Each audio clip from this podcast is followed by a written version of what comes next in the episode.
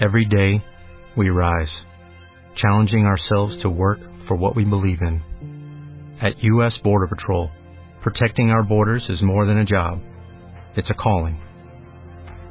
Agents answer the call, working together to keep our country and communities safe. If you are ready for a new mission, join U.S. Border Patrol and go beyond. Learn more at cbp.gov/careers.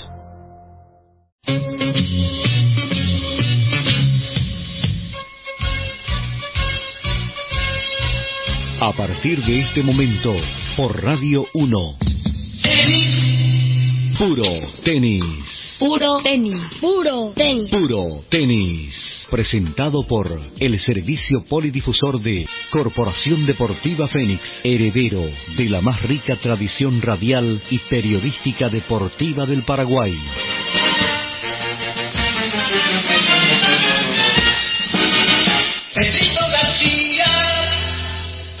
Amigos? El más fraterno y deportivo de los saludos para todos.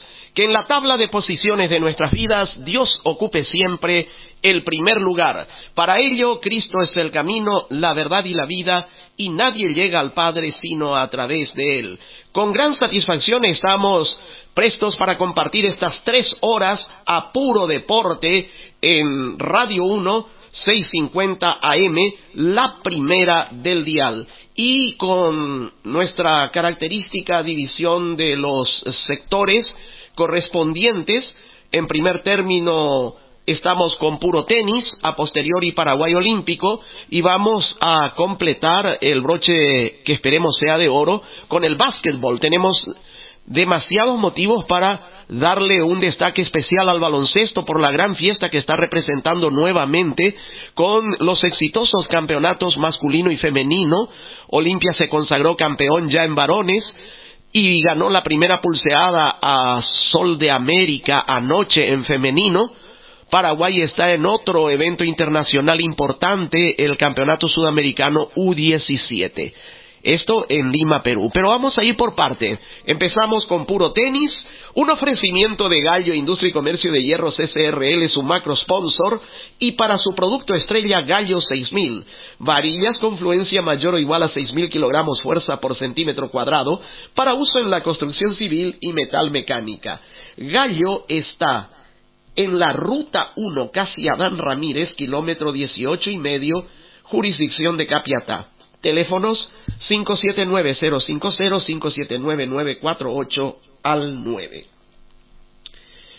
Tenemos gratas novedades paraguayas en el tenis. Camila Yangreco ganó otro título de parejas en su trayectoria internacional. Lara Escauriza llegó a cuartos de final. Paulina Franco Martínez ganó el título del Paraguay Junior Open. Y por si todo esto fuera poco, tenemos otro evento internacional tenístico que empieza ya este lunes en Main Draw, el Burucuyá Bowl. Vamos empezando justamente por lo que vendrá, la presentación oficial del Burucuyá Bowl.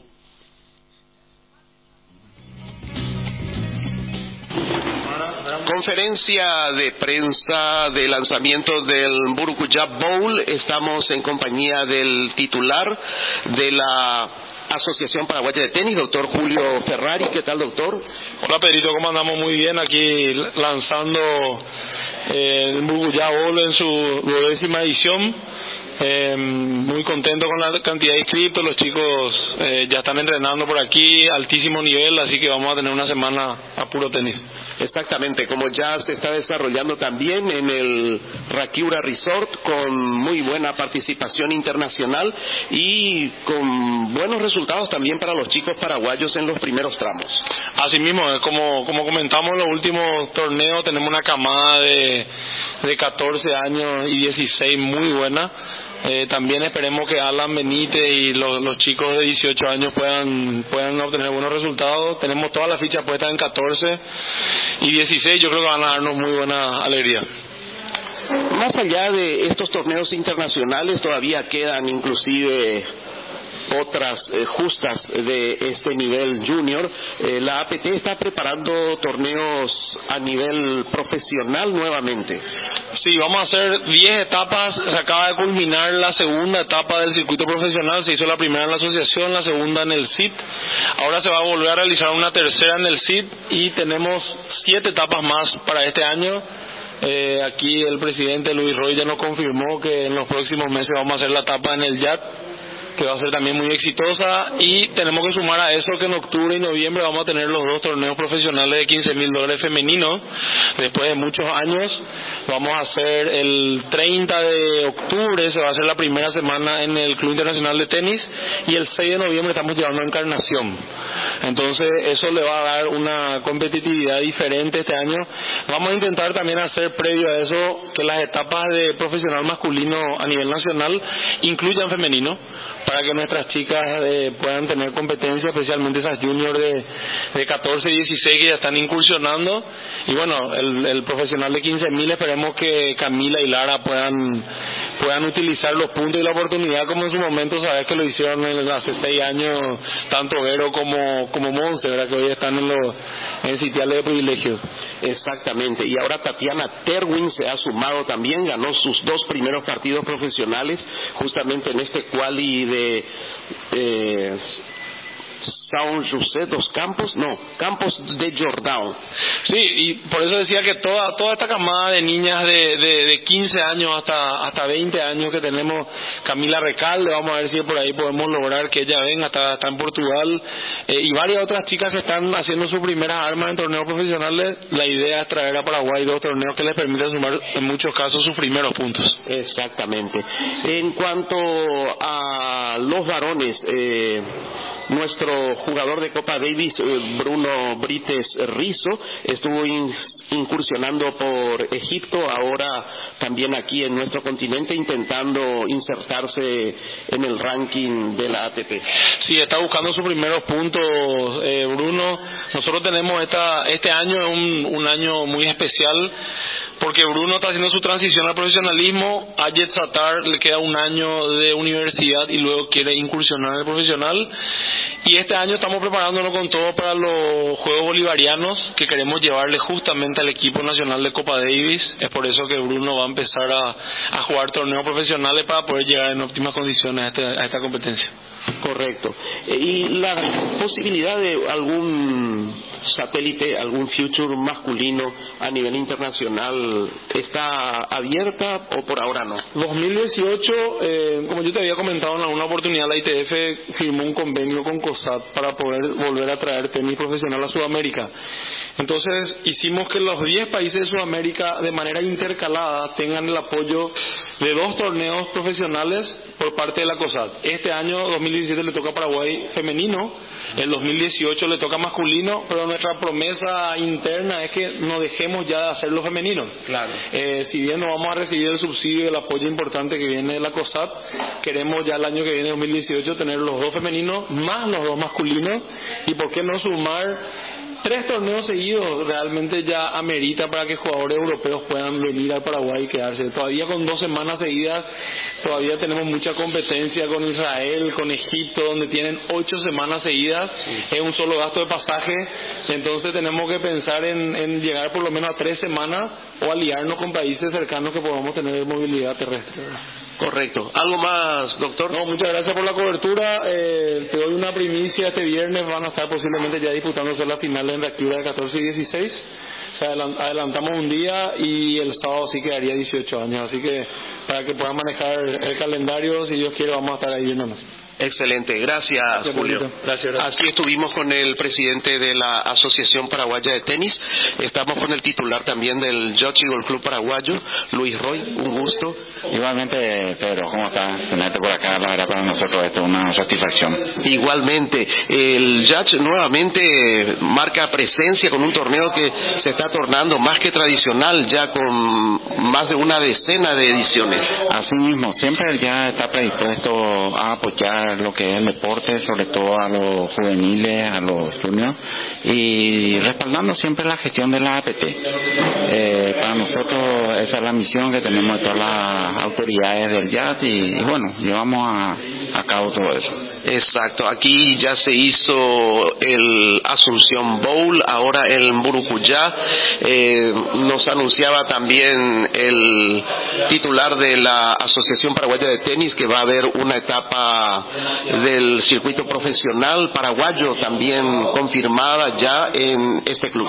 Así mismo, sí, tenemos previsto eso y también tenemos el sudamericano que se va a estar realizando del 21 al 27, toda una semana. Eh, con participación de, varios países, eh, creo que más de 150 jugadores a nivel senior. Eso ya tenemos eh, confirmado y se va a estar realizando muy interesante el movimiento. Y en otras disciplinas deportivas eh, también el judge marcando, como es eh, tradicional, una presencia constante en el quehacer eh, nacional. Así mismo, estamos procurando abarcar todas las disciplinas posibles. hace dos años que se metió la última como modalidad deportiva que tienen, que estamos con bastante éxito, que es el taekwondo, la, la, modalidad de WTF. realmente fue una sorpresa la recepción que tuvo. También el volei se está, teniendo mucho éxito con, todos los socios y estamos apuntando aparte de la otra disciplina que remo está bastante bastante bien, squash, eh, el golf, eso eh, el deporte número uno, ¿verdad? Entonces eh, procuramos darle todo lo que se puede a los socios de tal forma que cumplir con la finalidad que tiene ya. Correcto. ¿Alguna otra novedad que quiera adelantarnos? Y tenemos varios torneos de tenis. Eh, estamos iniciando ahora el 19, el miércoles 19, un torneo exclusivo para socios que estaría abarcando la modalidad de singles, eh, caballero y damas y dobles damas. El 22 tenemos previsto eh, un torneo weekend, Día de la Amistad, y el 28, 29 y 30 un torneo abierto eh, eh, que va que va a ser tres días que, con gente invitada de Argentina. Correcto. Muchas gracias por esta deferencia. A vos y a las órdenes, un placer como siempre hablar contigo y para toda tu audiencia un saludo. Así estuvimos en la cobertura de la presentación del Murucuyá Bowl, que arranca este lunes en el Yochi Golf Club paraguayo. Y un título nacional, el de Paulina Franco Martinesi, coronó la participación paraguaya en categoría 14 años niñas, con victoria en la final justamente sobre otra compatriota y compañera de academia, Leila Brites Rizo. 6-2-6-1 el resultado. Ambas son dirigidas por Alfredo de Brix. Así se cerró la participación nacional en el Paraguay Junior Open en Raquiura. Otro finalista compatriota que incluso llegó a disponer de un match point en pleno tie-break final para hacerse de la victoria y del título fue Adolfo Daniel Vallejos en 14 varones, pero finalmente no pudo cerrar su partido y quedó eh, fuera de la competencia, es decir, del título, se quedó como finalista del certamen. En otra final decidida, Franco Marini de Argentina se impuso a Agustín Cuellar de Bolivia 7-5-6-3. Esto en 16 años. El antiplánico realiza una pasantía formativa en la Academia de BRICS de Asunción. En las últimas definiciones que ya se dieron en el día de hoy, las dos finales pendientes del Paraguay Junior Open de Raquiura, las de 18 años, las decidieron a su favor dos tenistas argentinos. Juan Pablo Senos, derrotando al chileno Sebastián Welsh 7-5-6-4, y Ana Geller, que batió a su compatriota Andrea Agostina Farulla por 6-2, 6-7, tiebreak 5 y 6-1. Farulla justamente fue la vencedora del I chileno, la jugadora paraguaya que más alto llegó en el cuadro principal en este certamen. Paulina Franco Martinesi nos sorprendió ayer con una actuación realmente fantástica. Merece un capítulo especial porque jugó el campeonato con una calidad asombrosa, ganó todos sus partidos primeros en forma contundente, 6-0, 6-0, como se suele decir en el argot tenístico, de bicicleta. Así llegó a la final en la que se encontró con una jugadora compatriota también y como les decíamos, compañera de academia, Leila Brites Rizo, la hermana de otros dos tenistas, uno ya profesional, Bruno Brites Rizo, que después de una gira por Egipto está ahora en Colombia tratando de hacerse de puntos para sumar lo que se necesita para tener ranking y evitar el tener que jugar tantos torneos en quali. Y la otra eh, figura es Lucas Brites Rizo, eh, hermano menor de Bruno, pero mayor que, que Leila, que eh, no pudo arribar a etapas decisivas del torneo. Paulina le había ganado sucesivamente en esta competición, después de quedar by de entrada, a Martina Wenz Castillo de Chile en segunda ronda y a dos compatriotas, Mayra Arce en cuartos de final y Paloma Cáceres en semifinal. La final de ayer la ganó 6-2, 6-1. Todos los otros partidos 6-0, 6-0. Estas tres figuras, las finalistas, campeona y vice, de 14 mujeres, y el finalista de 14 varones, Adolfo Daniel Vallejo, que perdió la final por la diferencia de 6-1, ganó el primero y perdió los demás 3-6, 6-7 y tiebreak 6-8 frente al brasileño Enrique Fukushima, fueron las más destacadas participaciones paraguayas en el torneo Paraguay Junior Open de Raquiura. Justamente hablamos con Paulina Franco Martinesi, la estrella y única campeona paraguaya de este certamen con puntaje válido para ITF y COSAT. Paulina Franco Martinesi acaba de consagrarse campeona del torneo de Rakiura, el Paraguay Junior Open, con una actuación fantástica, soberbia. Ha ganado 6-2, 6-1 la final paraguaya a Leila Brites y solamente se dio estos tres games en todo el torneo, los games perdidos en la final. ¿Qué tal, Paulina? Muchas felicidades. Eh, sí, estoy muy feliz por ganar porque yo entrené muchísimo para poder tener un torneo así de bueno y eso. Está eh, entrenando una personalidad dentro del ambiente de la docencia, como es sin duda alguna Alfredo de Brix. Sí, sí. Eh, sí, ahora entrené mucho con, también con los otros profesores. Estuvimos entrenando muchísimo. Tipo, estuve entrenando muchísimo. ¿Cuántos años tenés? Trece. Acabas de cumplir, ¿verdad? Sí. O sea que eh, vas a ser junior cinco temporadas prácticamente más. O quizás ya en tu mente está la idea de pasar al campo profesional joven. Sí, yo eh, ahora voy a hacer la gira COSAT. Voy a hacer la mayoría de los torneos para poder estar en la gira europea de 14. Y después vamos a ver cómo me va y depende de eso también. Si es que juego ITF, después ya directo. Y, vamos, y después de eso me va bien profesional, obvio. Tu tía fue una gran tenista también, Clarisa Martínez, y suele hablar contigo sobre el tema tenis. Sí, todo el día. Todos los fines de semana ella viene a mi casa y me habla a mí mucho tiempo sobre el tenis y todo eso. Siempre hablo con ella, porque es como que ella me ayuda mucho. Y en relación a los estudios, ¿cómo estás siguiendo?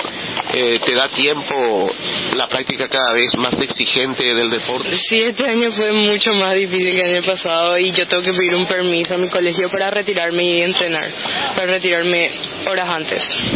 ¿En qué colegio estás estudiando? En el Inter, en el colegio Inter. ¿Y qué carrera piensas seguir?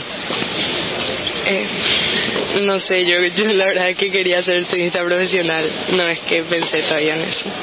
Claro, o sea que lo que tenés fijo es que el tenis va a ocupar un lugar importantísimo en tu vida y los estudios vendrán en función al tenis, ¿verdad? Sí, eso es lo que siempre quise.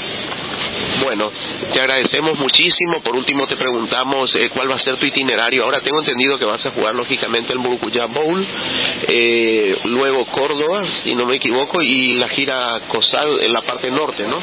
Sí, ahora después de Córdoba voy a entrenar y en octubre comienza Chile, Argentina, Uruguay, Bolivia y Perú y después en enero otra vez comienza la gira otra vez que es Ecuador, Colombia, Venezuela, Paraguay, Brasil y, y otra vez. Y la meta es eh, clasificar para una gira europea que todavía no te ha tocado esta oportunidad. Sí, el año, tipo, este año, a comienzo de año, eh, estuve jugando para tener puntos ya, para que tener un buen ranking y este año voy a, jugar para clasificar la gira. Eh, ¿Qué jugadora te, te, te impresiona más? Eh, ¿Tenés algún arquetipo, alguien a quien eh, seguir o emular, imitar? Eh, de Paraguay, las que más me gustan, las que tipo me gusta más cómo juegan son Vero Cepede y Lara Escaurizo. Y internacional me gusta Ostapenko, Yelena Ostapenko. Que dio el campanazo en Roland Garros justamente. Sí, porque me gusta porque como que tiene 20 y le gana a todas, me encanta y además le pega. Y yo quiero jugar así como ella, le pega muy fuerte. Correcto. Y eh, hablando de, de, de, perfiles, ¿vos cómo te definís como tenista? ¿Como jugadora agresiva, jugadora eh, pacífica? Eh, ¿Y qué tipo de superficie es la que más te agrada? Eh, yo soy jugadora agresiva porque siempre quiero atacar todas las pelotas. Cuando se me da oportunidad siempre ataco. Y la superficie de que más me gusta es polo. Sí porque no jugué tanto en cancha rápida, pero ahora voy a tener que eh, comenzar a entrenar ya ahí también. Ahora, tu tipo de juego, por lo que vimos, eh, puede ser más todavía contundente en canchas rápidas. ¿eh? Sí, ahora voy a. Pero soy, voy a, yo creo que me va a servir más todavía en cancha rápida. Bueno, lo que quieras añadir, Paulina. No, no, solo que estoy muy feliz por ganar el torneo. Y eso.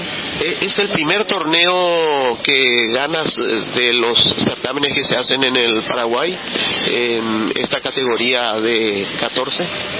Eh, internacional es el primero del año, pero... Ah, no, nacional internacional jugué otro. Sí, pero nacional gané muchos ya.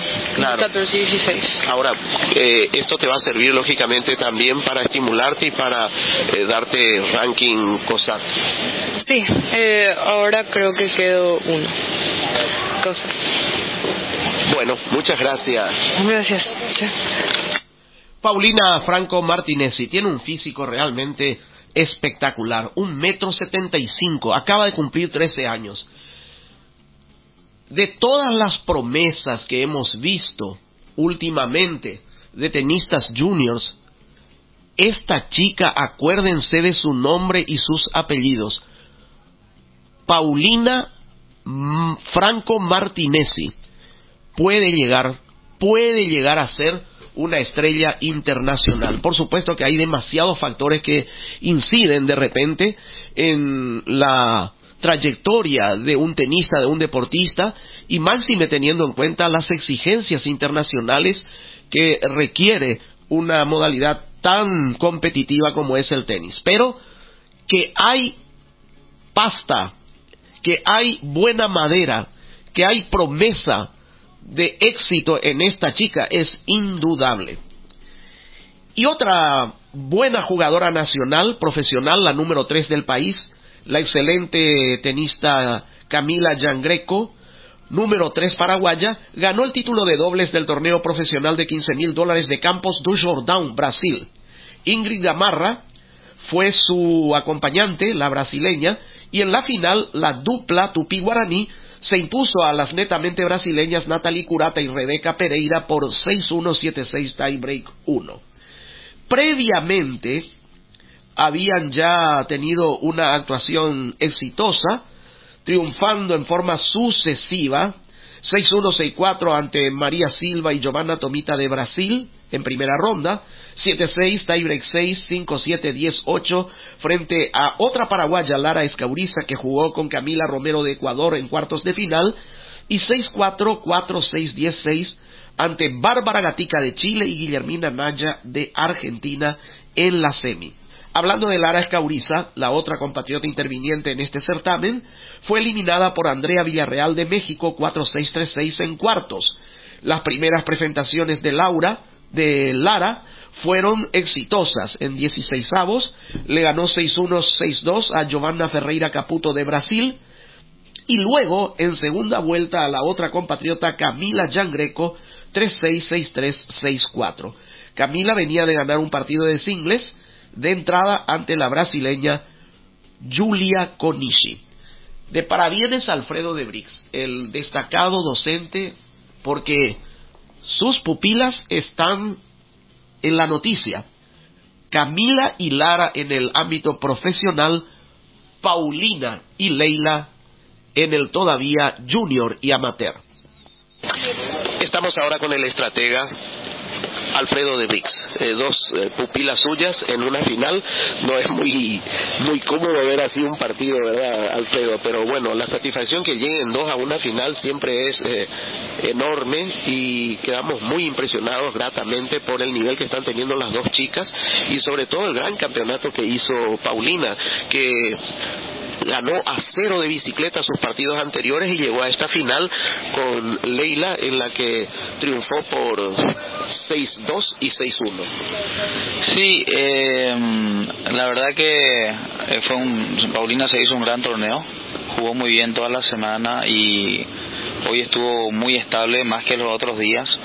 Tuvo un rendimiento parejo de principio a fin, que eso es muy difícil en esta categoría. Son, sobre todo las chicas cuando son eh, así jovencitas, tienden a, ser intermitentes.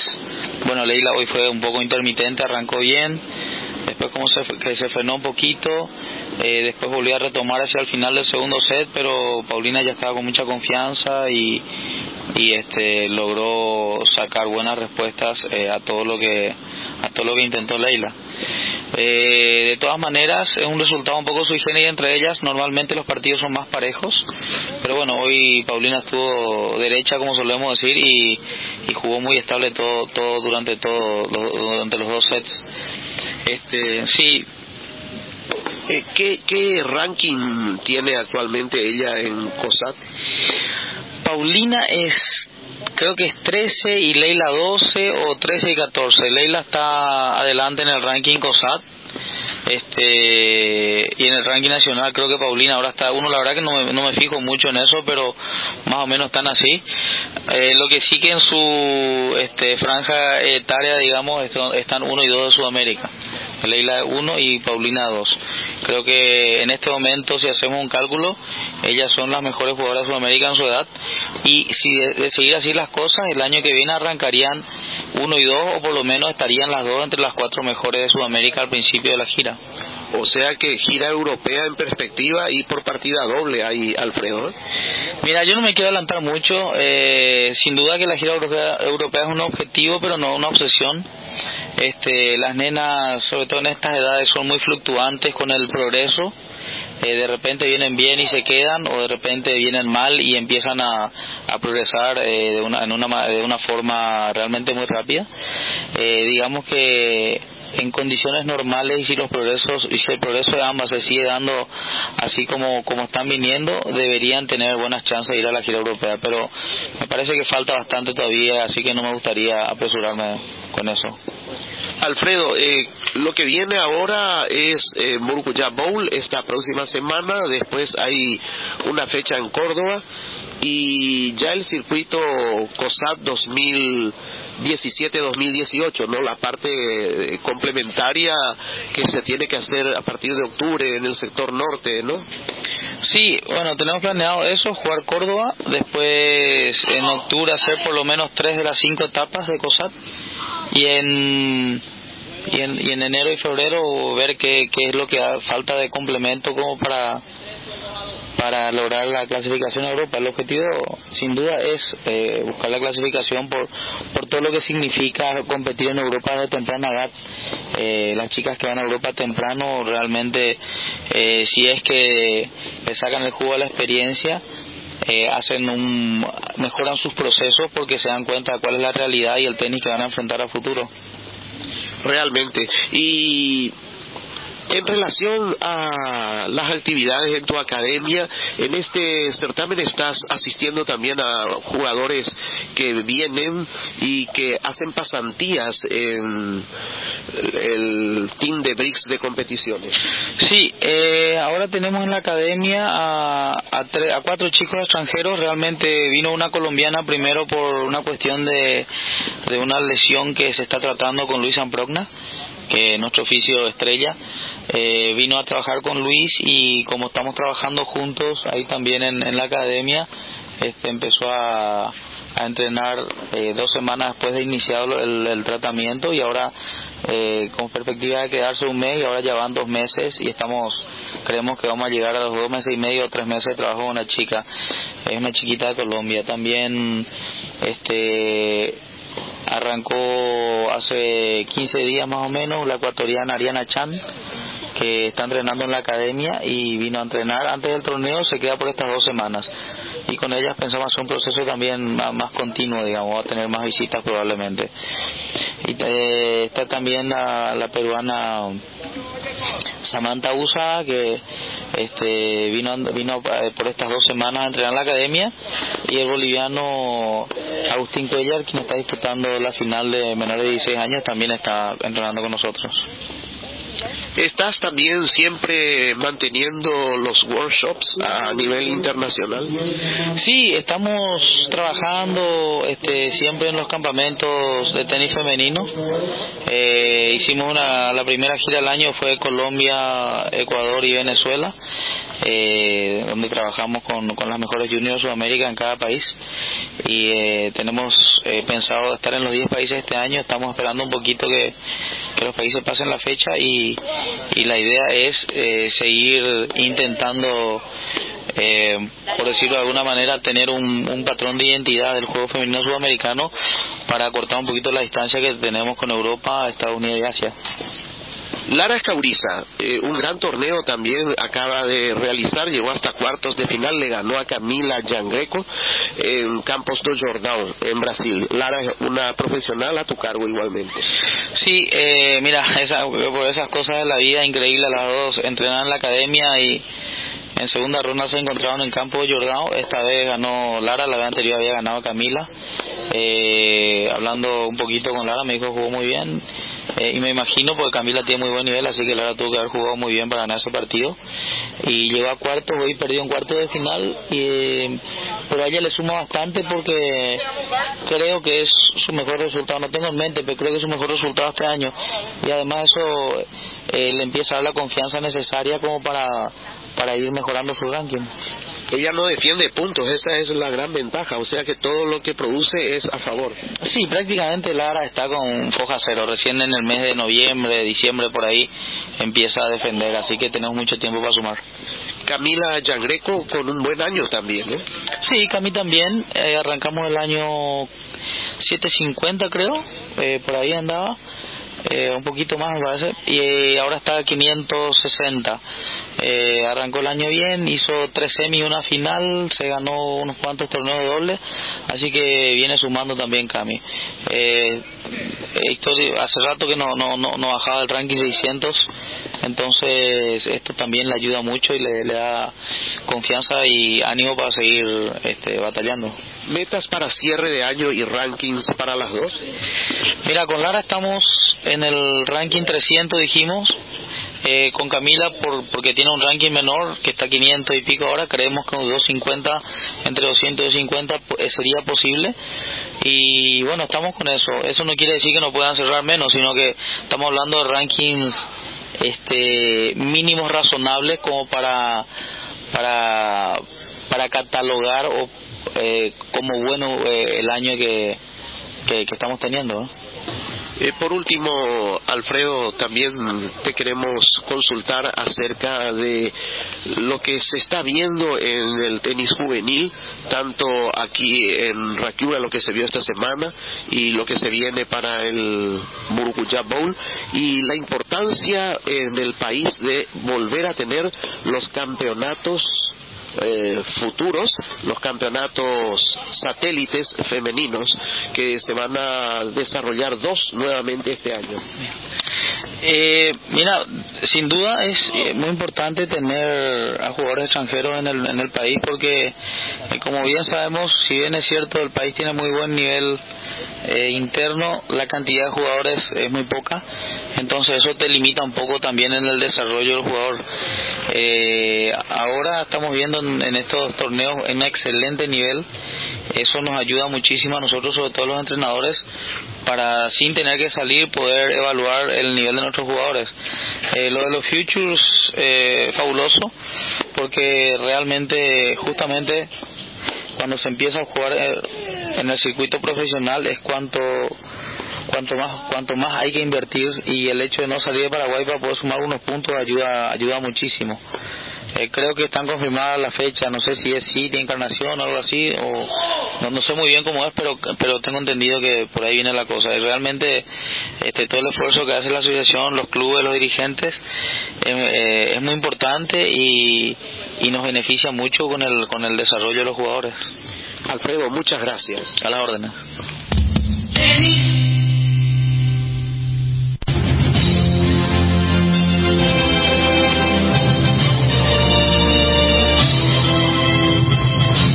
Puro Deporte, evolución de la primera página web del deporte paraguayo en Internet, purodeporte.com.pi.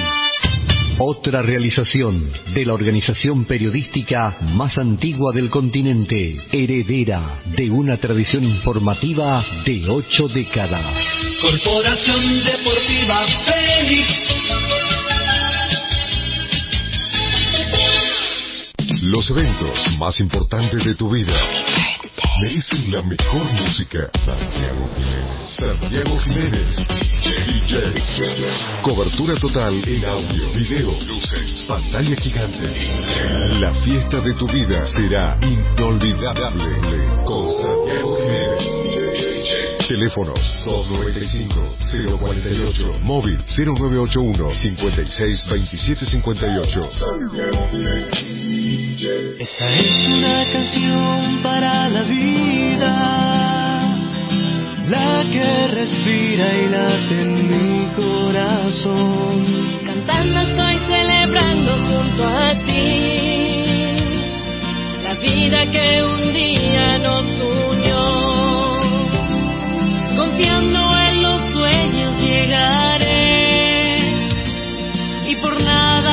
Jamás me detendré.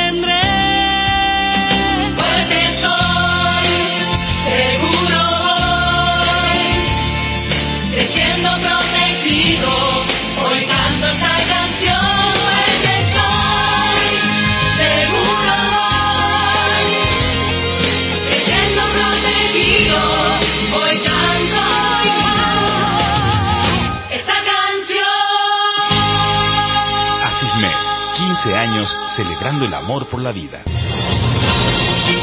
Este es otro programa producido por el Servicio Polidifusor de Corporación Deportiva Fénix, con el apoyo del Comité Olímpico Paraguayo y el respaldo de Asismed Toda la Vida, Guayaquil SA, líder en productos farmacéuticos, Chacoré SA, todo para la construcción y Gráfica Cristal, calidad y experiencia en impresos.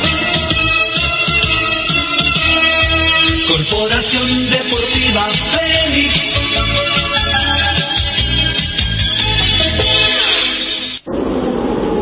Uno.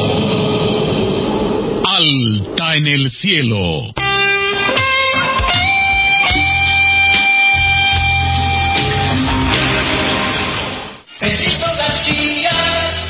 Estamos preocupados por la noticia que nos está llegando. Vamos a ver, ojalá que no la confirmemos.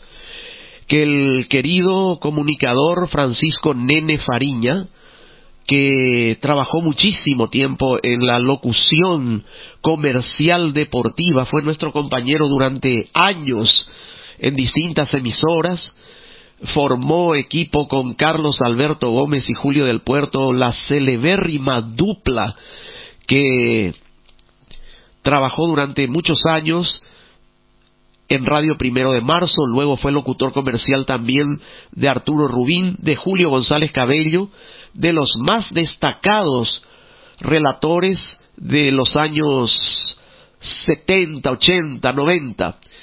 últimamente estaba radicado en Ciudad del Este trabajando para una cadena de radioemisoras. Está pasando por una situación delicada de salud. Nos han indicado a través, se supo de las redes sociales, que estaría con una situación extremadamente grave y en coma. Ojalá, reitero, esta es una versión no confirmada, se pueda desmentir la noticia. Eh, hemos tratado de hablar con el teléfono que él utilizaba y mm, sale una grabación que dice que ya no le corresponde ese número. Con él hablamos hace un par de meses o menos en esa línea que ahora ya aparentemente no le corresponde. Vamos a estar atentos si alguna persona que nos escucha, especialmente en Ciudad del Este, pudiera ayudarnos a ojalá desmentir esta noticia o esclarecer qué está pasando con Nene Fariña, muchísimo le vamos a agradecer.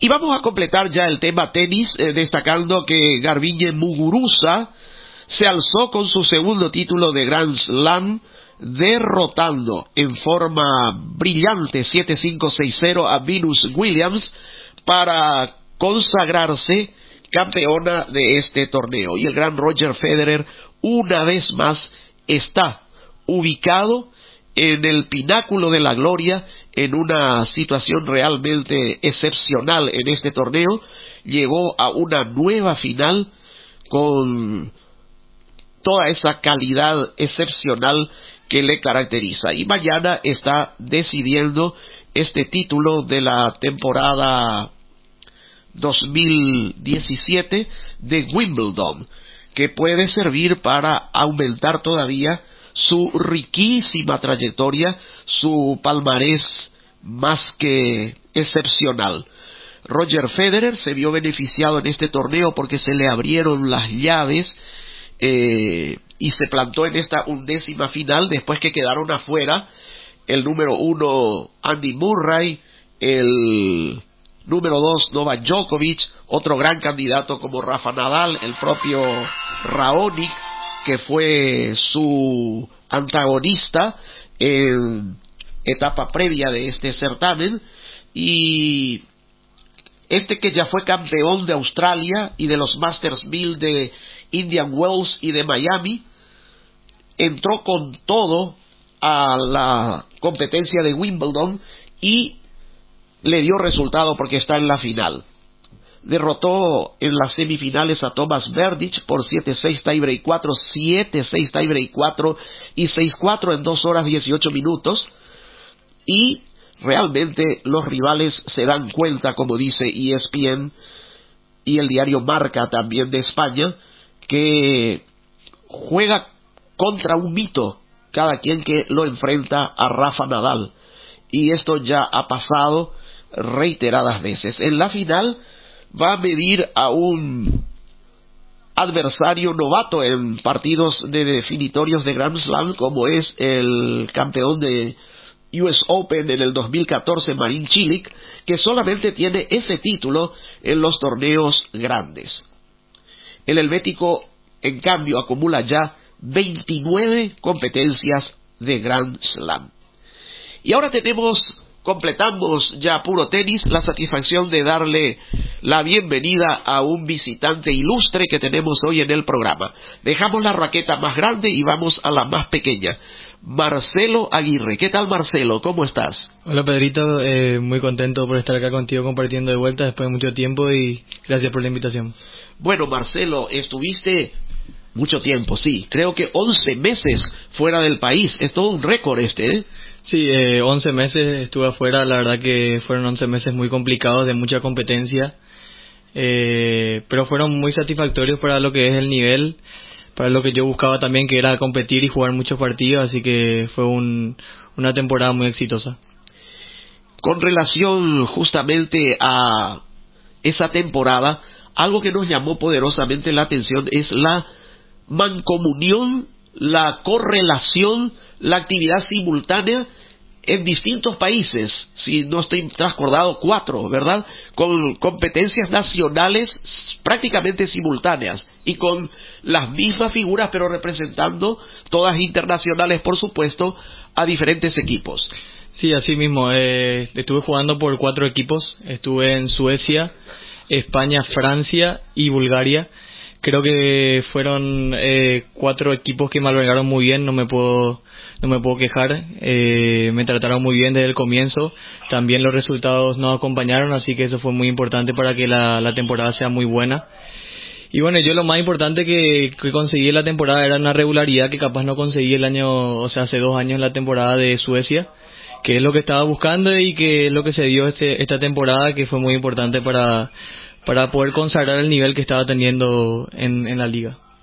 Está con nosotros Marcelo Aguirre, con él vamos a seguir hablando de tenis, de mesa, pero hay un suplemento informativo de tenis que nos queda todavía antes de la próxima pausa y que está a cargo de Federico Javier Esperanza con el móvil de Radio 1 y Corporación Deportiva Fénix desde el Club Nacional de Regatas El Biguá, que felizmente ha vuelto a esta actividad. Te cuento también, Marcelo, que el Biguá está presto para volver con todo al tenis de mesa. Sí, eh, ya, ya me enteré de eso.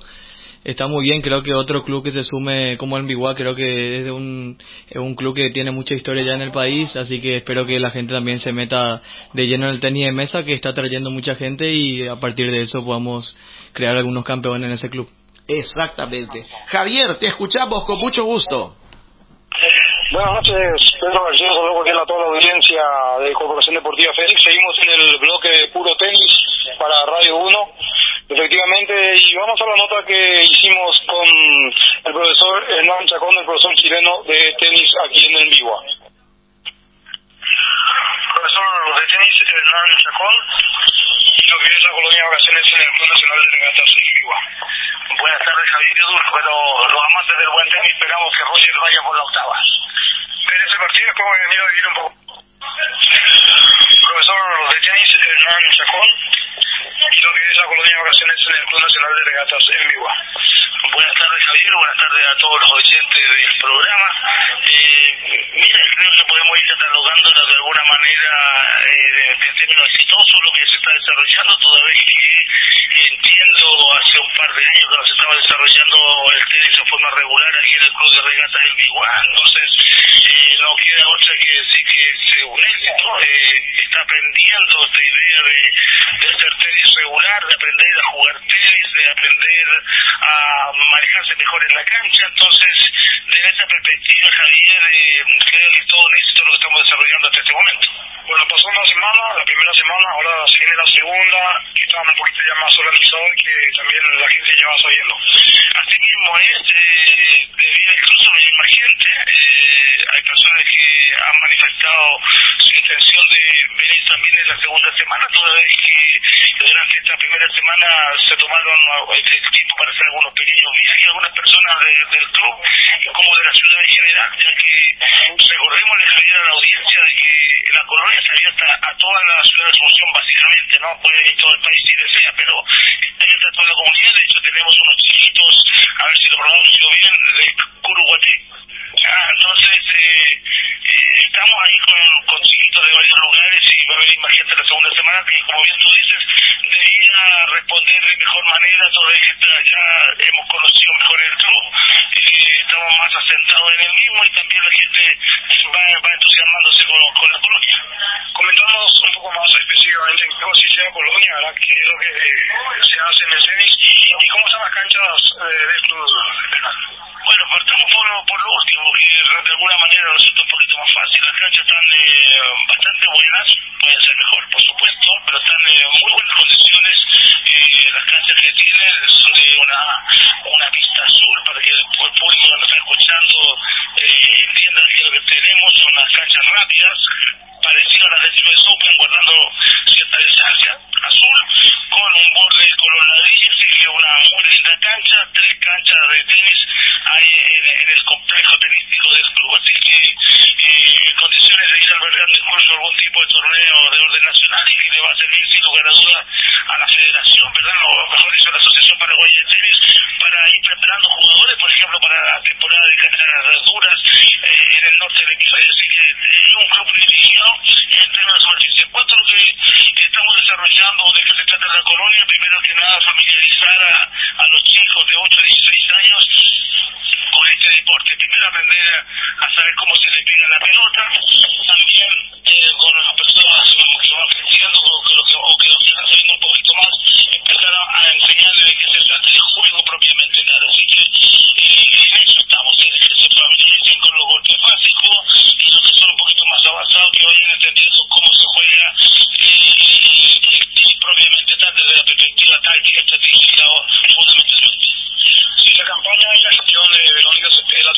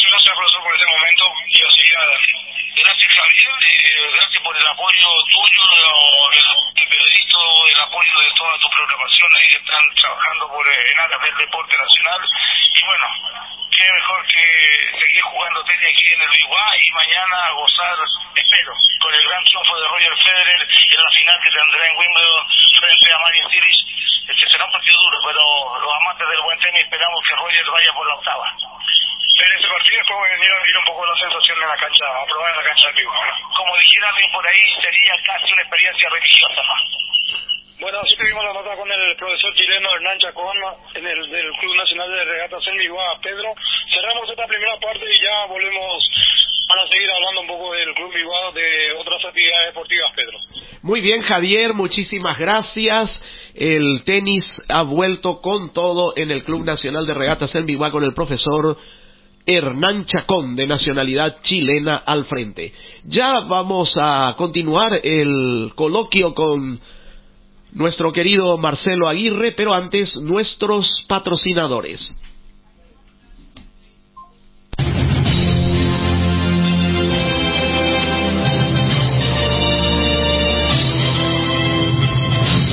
Puro Deporte, evolución de la primera página web del deporte paraguayo en Internet, purodeporte.com.pi.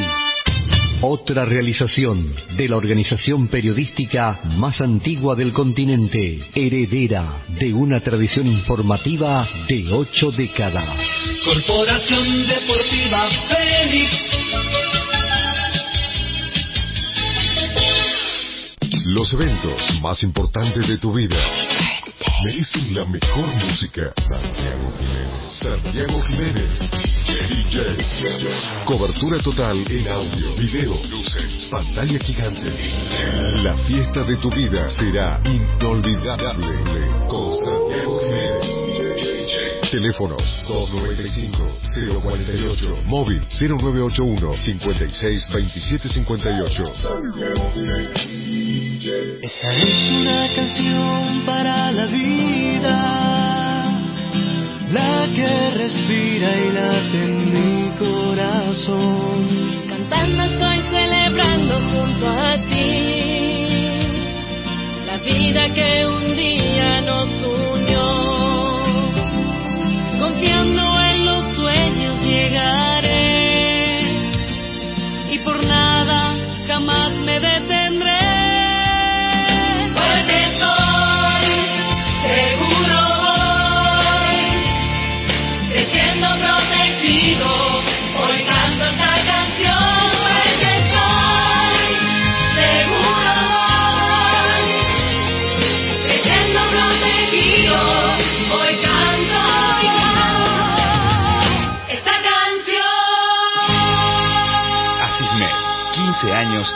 El amor por la vida. Este es otro programa producido por el Servicio Polidifusor de Corporación Deportiva Fénix, con el apoyo del Comité Olímpico Paraguayo y el respaldo de Asismed Toda la Vida, Guayaquil SA, líder en productos farmacéuticos, Chacoré SA, todo para la construcción y Gráfica Cristal, calidad y experiencia en impreso. Corporación Deportiva Fénix.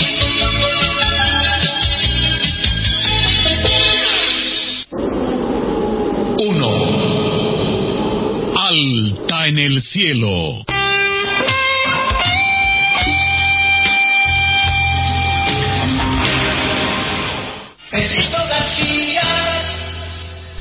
Continuamos a través de Radio 1650 AM, la primera del dial, con nuestro visitante de lujo hoy día, Marcelo Aguirre. Le comentaba fuera de micrófono a Marcelo cómo se van eh, dando cambios eh, generacionales, pero cómo el éxito también caracteriza a los deportistas. Un cultor de su deporte, del tenis de mesa, que fue un excelente jugador, fue número uno nacional en su época. Estamos hablando de prácticamente 40 años atrás. Por ahí. Fernán Benítez, Kiko, eh, está ahora en Colombia y ayer su hijo, Alejandro, ganó la competencia nacional colombiana de arquería. Estábamos eh, justamente destacando este hecho porque es un resultado fantástico de un deporte olímpico paraguayo, eh, como es la arquería, que hasta ahora no había tenido ningún destaque así de este, de este tipo. El arquero Alejandro Benítez conquistó el Campeonato Nacional de Colombia en Cartagena de Indias y registró nuevamente plus marca nacional. Ya había logrado récord paraguayo en Guatemala en la semana anterior en fecha del circuito mundial. Y ahora quebró ese récord con un puntaje realmente sobresaliente. Y bueno, eh, me decía Marcelo fuera de micrófono que escuchó hablar de Fernán Benítez. Sí, sí, sí, yo escuché hablar, claro que sí, él es un jugador de que en su tiempo se destacó mucho. eh, y que también eh, gracias a eso también tenis de mesa se, se conoció un poquitito más. En esa camada también estaba justamente mi papá también creo, así que... Sí, y un poco después tu papá. Sí. Vino a ser su sucesor, vamos a decir, tu papá con Oscar Gavilán. Con Oscar Gavilán, así Sí, mismo. sí, sí. Así que eran buenos buenos tiempos de tenis de mesa. Lastimosamente creo que no había mucho apoyo todavía en el deporte y por eso es que no podían tampoco viajar mucho. Pero sí, eran eran momentos buenos del tenis de mesa porque era una camada que tenía muy buenos jugadores. Claro, y después apareció Roberto Redes, que su papá también fue un campeón nacional Sí. y su mamá igualmente, su hermana Lizzie Lizzie Redes, también, sí. hasta hoy sigue ligada al tenis de mesa como instructora y es gente que hizo mucho por, por este deporte.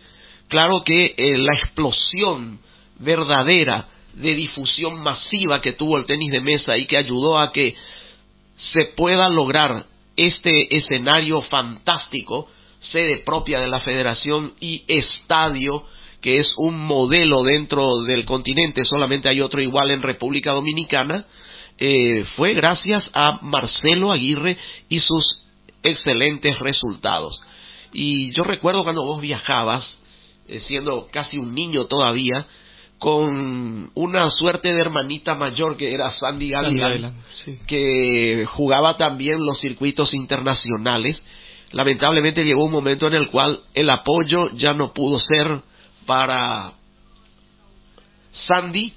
Hace poco la encontré en un importante banco de Asunción donde está trabajando, me dio mucha alegría verla.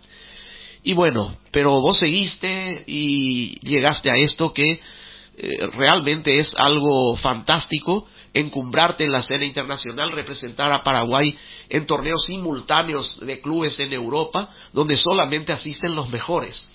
Bueno, la verdad que yo estoy muy contento, muy agradecido también a todas las entidades, a mi familia, a toda la gente que confió en mí, que me dio ese apoyo que yo necesitaba. Hay que recordar también que yo desde los 12 años que estoy en Europa ya, ya llevo alrededor de 12 o 13 años viviendo afuera, así que no es nada fácil, hay que sacrificarse mucho, son muchas horas de entrenamiento. Eh, también, claro que un poco triste porque creo que la generación de las, de las chicas que justamente estuvieron conmigo, eh, compartieron conmigo grandes eventos, grandes éxitos para Paraguay. Eh, es una lástima, la verdad, que no, no, no, no pudieron seguir un camino como, como el que yo seguí, ¿verdad? Pero, pero bueno, por suerte siguen siendo buenos amigos. Eh, creo que eso es lo único que quedan y quedan muy buenos recuerdos de, esa, de esos tiempos en el tenis de mesa. Así es. Y hoy día ya también el nivel de profesionalismo del tenis de mesa ha evolucionado mucho. Hablábamos fuera de micrófono que hoy tenemos la posibilidad de un apoyo, felizmente. Pero si aquí hay un apoyo, los países que están encima nuestro reciben un hiper apoyo, un super apoyo. Entonces cuesta acortar las distancias. Bueno, siempre siempre sabemos que hubo distancias. Creo que ahora se acortó un poco más el tema de la distancia entre los países y los apoyos. Eh, gracias al Comité Olímpico Paraguayo y a la Secretaría Nacional de Deportes, creo que ellos ayudaron a cortar esa brecha que había. Eh, no podemos decir que no contamos con apoyo, lastimosamente somos muy pocos los atletas, ¿verdad? Pero creo que poco a poco vamos a ir creciendo. Y también creo que también otros otros deportes eh, también están empezando a, a sobresalir y eso es algo muy importante porque así Paraguay también se hace más reconocido internacionalmente. A vos te gusta el fútbol también. Sí. Llegaste a jugarlo y inclusive. Entrené, entrené, pero nada, nada más que eso, solamente hasta un momento, luego ya no podía hacerlo en simultáneo con el tenis de mesa. En este momento de tu carrera, el tenis de mesa, por supuesto, es tu prioridad en todos los órdenes. Has seguido también, en la medida de las posibilidades, tus estudios. Eh, manejas perfectamente el inglés, que es una llave que abre a cualquier profesional en cualquier parte en el mundo. Pero eh, tu maduración ya llegó en el tenis de mesa, falta más. Eh, ¿Y qué pensás hacer cuando termine tu vida útil como atleta? Bueno, yo creo que el tiempo de maduración, eh, el mejor momento como mesa tenista, para ser corto, es de los 22, de los 28 a los 32 años. Eh, es el momento que uno puede manejar mejor a través de la experiencia de los años jugados anteriormente. Es el momento que uno puede controlar mejor los momentos decisivos.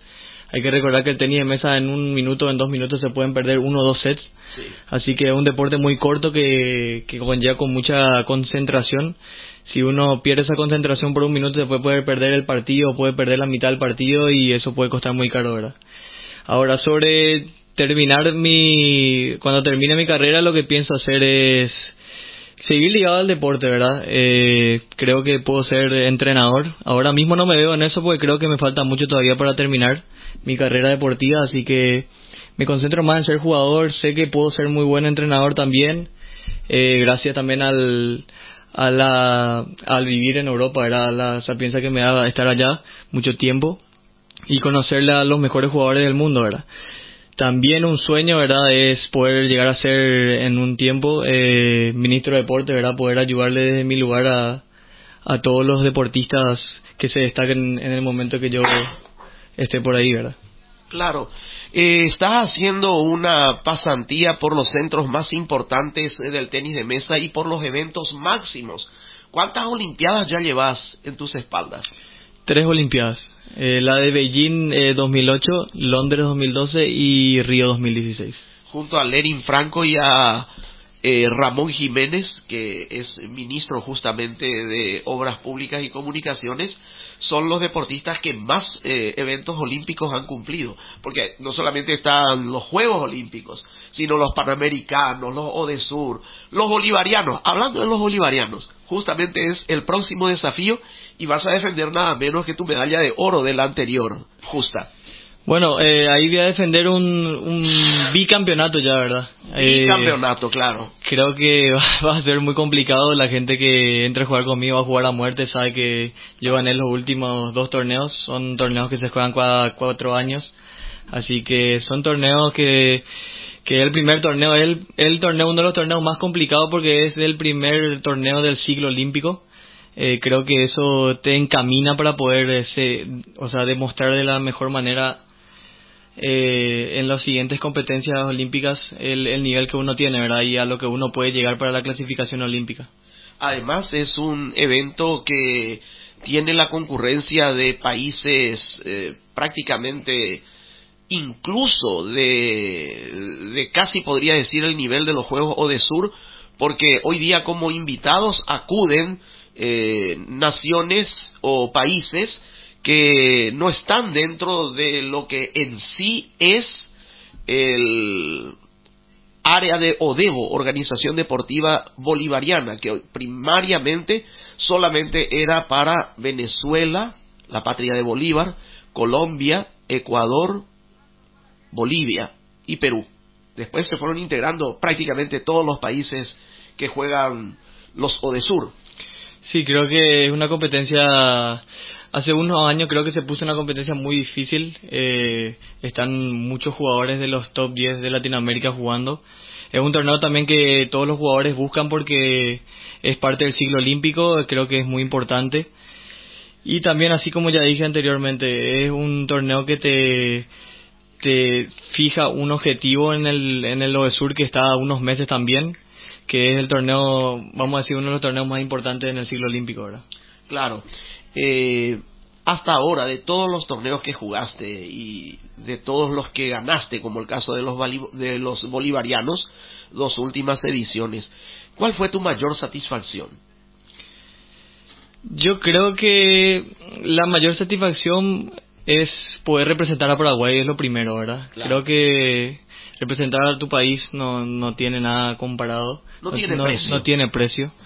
Eh, y bueno, ya después eh, las medallas a nivel del siglo olímpico creo que son muy importantes. Eh, yo el último siglo olímpico gané medallas en los cuatro en los cuatro eventos eh, y eso me, me, me, llevó, me ayudó mucho para poder estar en la Olimpiada, ¿verdad? Después las participaciones en la Olimpiada son algo que te, te realiza como deportista, ¿verdad? Por poder compartir con, con deportistas de, de, alto nivel, de, de mucho nombre o sea, con leyendas del deporte, creo que eso te agranda y, y también te ayuda a poder seguir, te motivas a poder entrenar día a día y poder prepararte mejor para los siguientes juegos.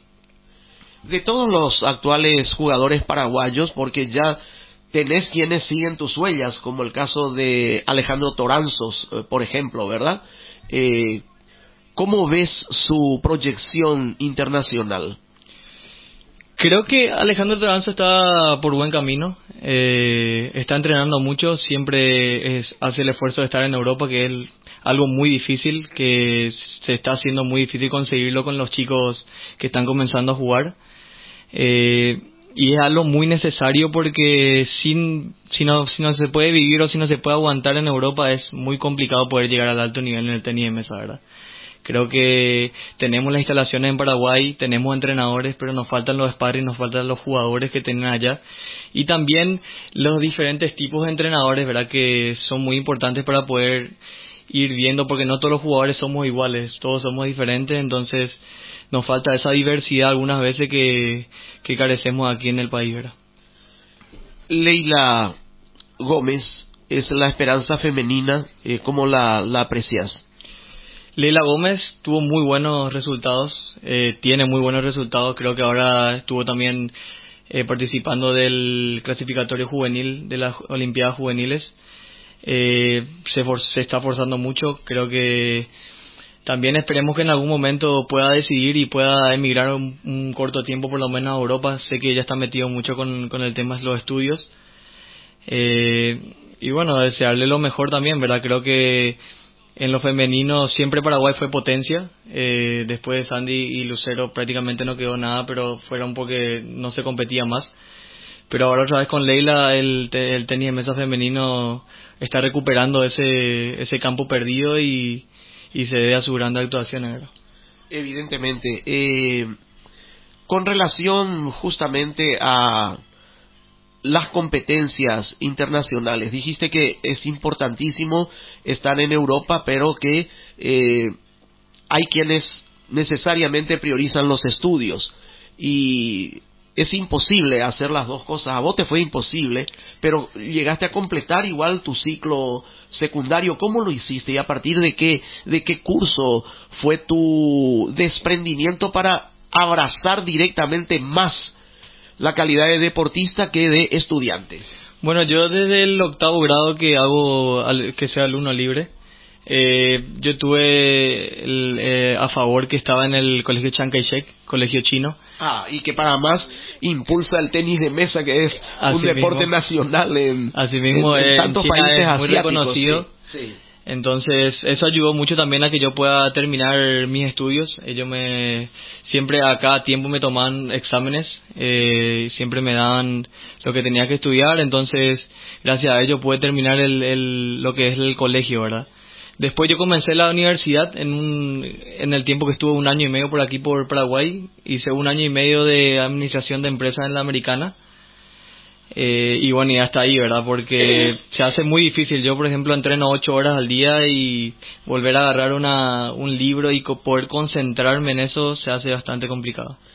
Sí, yo he visto el esfuerzo ya como eh, capitán del equipo de Copa Davis de Ramón Delgado de jugar, o sea, perdón, de dirigir y al mismo tiempo estudiar él está estudiando por internet, ¿verdad?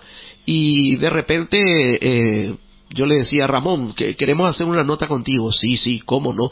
Déjame terminar mi tarea y, ya estoy con vos. ¿Tu tarea qué es eso? Y ahí me enteré que, que él estaba estudiando por internet. Pero es un esfuerzo muy grande. De repente un entrenador quizá lo pueda hacer más fácilmente que un jugador. Pero un atleta de competición de alto nivel internacional no puede distraerse en otros menesteres, por más que sean tan saludables, importantes para el futuro también.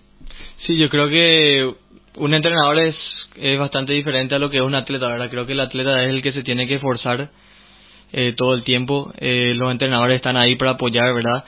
Pero también creo que los entrenadores tienen un poquito más de tiempo libre, entonces ellos pueden aprovechar ese momento para poder hacer otras cosas, ¿verdad? Que es lo que yo también estoy pensando, poder terminar esa carrera deportiva, esa carrera, esa carrera universitaria cuando ya sea entrenador, ¿verdad? Porque ahora mismo como atleta lo veo muy complicado porque lleva mucho tiempo el entrenamiento y no se puede concentrar. Claro, felizmente los entrenadores pueden hacer otras cosas, dijiste, y me acordé automáticamente de lo que a mí me pasó en Novi Sad, en Serbia. estuve para cubrir la Fed Cup de tenis. Paraguay después de dos décadas llegó a una instancia frente a Serbia eh, por ese gran evento internacional y justo me vine a enfermar allá. Y Ramón Delgado fue como si fuera un hijo mío, se preocupaba más de mí que de sus propias jugadoras. Y yo le decía, no le, no le, no le, no le comentes a las chicas para que no se preocupen. Felizmente este impedimento que yo tuve, un problema prostático, no me impidió desarrollar mis actividades y tampoco demostrar que yo estaba con ese problema encima, ¿verdad?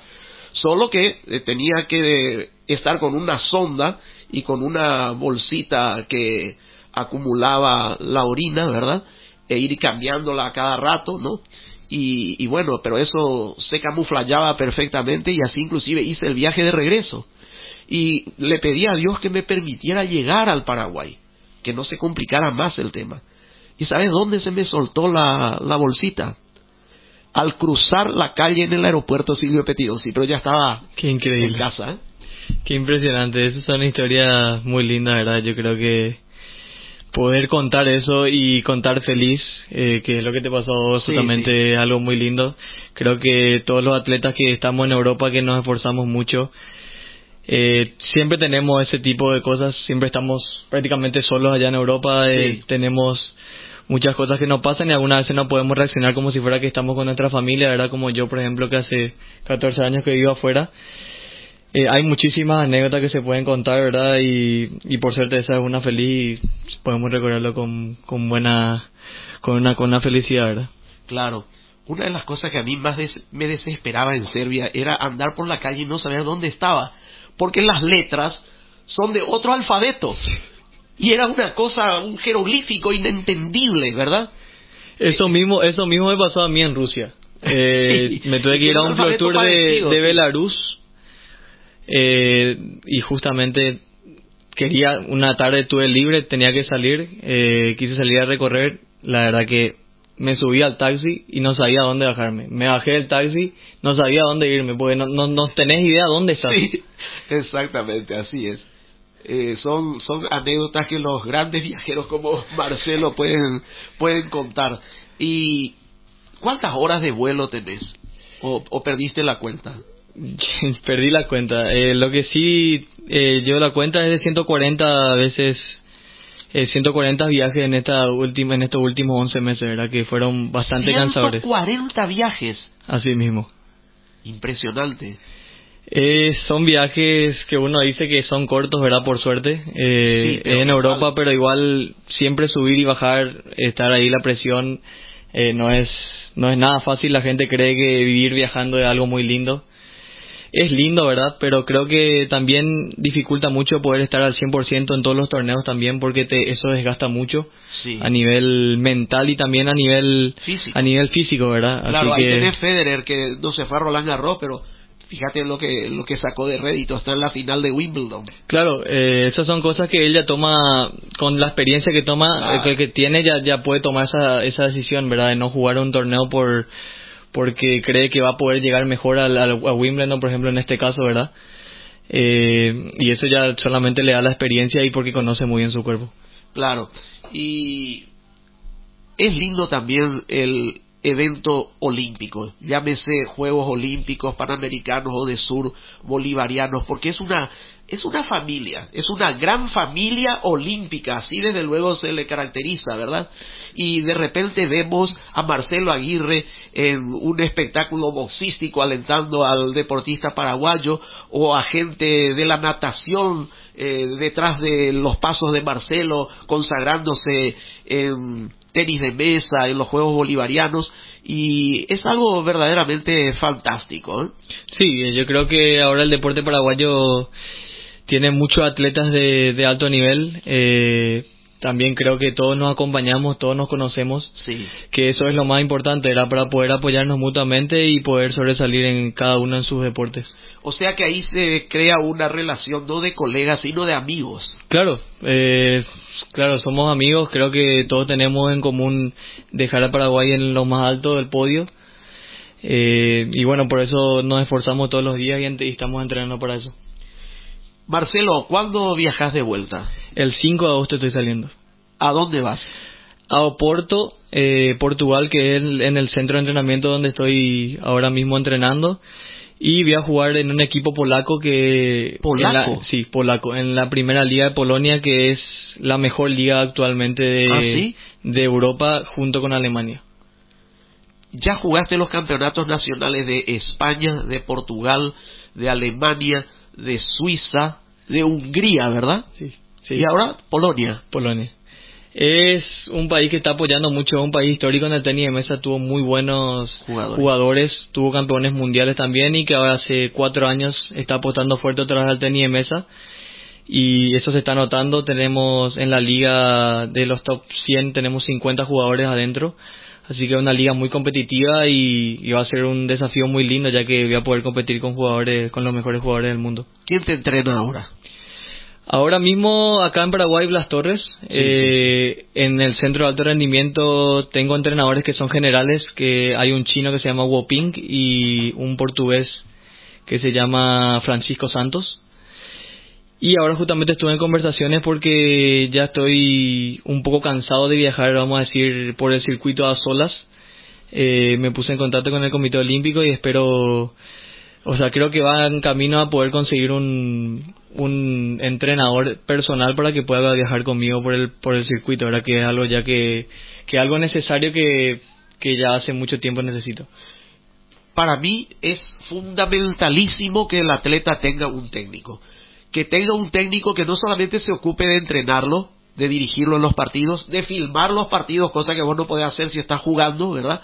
Yo lo he visto trabajar en ese menester a Blas Torres, excelente profesional, y es demasiada la ventaja que damos al andar, como suele decir Santiago Oquipinti, como lingeras deambulando, haciendo hasta de transportadores de nuestras propias maletas, ¿verdad? No tener un apoyo, eh, alguien que se ocupe de las llaves, de los sorteos, vos tenés que hacer todo eso, y es desgastante, ¿no? Sí, eh, creo que yo hace muchos años que ya estoy en Europa y, y todavía no, no tengo ningún entrenador personal allá, ¿verdad? Creo que cuando vengo acá en Paraguay se siente mucho eso. También para los torneos eh, continentales siempre estoy con Blas Torres, que, que es un apoyo muy importante, ¿verdad?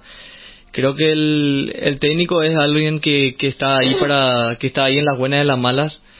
Eh, es esa persona que te puede aconsejar, es esa persona que te puede levantar, motivar. Eh, y si uno anda solo, siempre es como que estás solo, no puedes compartir con nada esa angustia o ese problema que estás teniendo, entonces uno no puede dar el 100%, ¿verdad? Creo que también en el tenis de mesa algo muy importante es la táctica, eh, el poder estudiar los, los partidos, el poder firmar, porque en un rival no va a cambiar mucho en uno o dos años y Claro. uno puede volver a enfrentarse en el circuito, así que es muy importante poder tener un entrenador que, que pueda estar contigo a tu lado, firmar y poder comentar los partidos, ¿verdad? ¿Cuántas horas al día te dedicas al tenis de mesa? Y yo me dedico alrededor de 7, 8 horas al día. Muchísimo, ¿eh? Prácticamente el tiempo que te sobra es eh, a- desayunar, almorzar y cenar nomás, ¿eh? Así mismo, eh, sí, es solamente desayunar, almorzar, descansar un poco y Sí. comenzar de vuelta a la tarde a entrenar. Claro, porque haces en dos etapas, en dos turnos. Hago realmente en tres turnos. En tres. Eh, dos turnos en mesa y un turno en el gimnasio. Ah, claro, claro. Y mucho no pudiste conocer. Llama la atención esto, ¿verdad? Porque Marcelo dio la vuelta al- alrededor del mundo. Pero muchas veces, no una, la mayoría de las veces, del aeropuerto al hotel, del hotel a la cancha, de la cancha al hotel, del hotel al aeropuerto. ¿Se ve? Claro que se ve. De, de paso, lo que, lo que vas observando mientras transitas hacia uno de los diferentes destinos. Pero de lo que llegaste a ver, ¿qué ciudad, qué país te causó mejor impresión? Creo que te va a sorprender lo que te voy a, responder, pero Hong Kong es uno de los países que más me gustó. Hong Kong.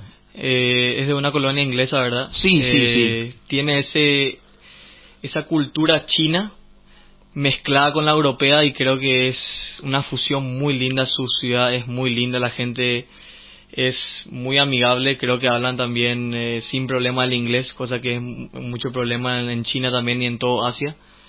Eh, son gente muy abierta y su ciudad es impresionante. En Europa hablando inglés te podés manejar en todas partes, ¿verdad? Sí, normalmente en Europa se termina el colegio sabiendo tres idiomas. ¿verdad? Claro, entonces es, es, es fácil ese relacionamiento. A mí me tocó, estuve ocho veces en Europa gracias al deporte. La única vez que no me respondieron en el básico inglés que yo tengo, pero que me sirve para defenderme, fue en Bostad, Suecia. Una camarera del hotel donde estábamos no hablaba inglés. La única vez que me tocó conocer una situación de este tipo. ¿eh?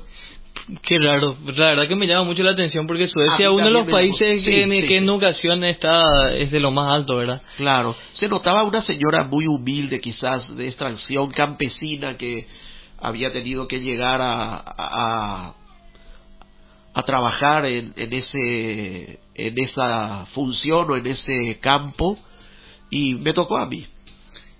Impresionante, la verdad que me sorprende así como te digo, ¿verdad? ¿A vos no te pasó eso, eh? A mí todavía no me pasó, no, no me pasó. La verdad que siempre en los torneos suelen poner gente que Sí, ya son claro. conocidas del deporte Claro. o que tienen alguna algo asociado con el deporte, entonces ya ya saben mucho lo que es el trato con los jugadores y no hay ningún problema de eso. Una anécdota en Suecia muy linda que nos tocó vivir fue con Juan Ángel Naput, que estaba en esa época trabajando como comentarista de tenis. Eh, estábamos en esa Copa Davis, Suecia-Paraguay, y Juan Ángel se olvidó los binoculares en la cabina. Unos binoculares, pero preciosos, eh, costosísimos, ¿verdad? Y se acordó en plena cena.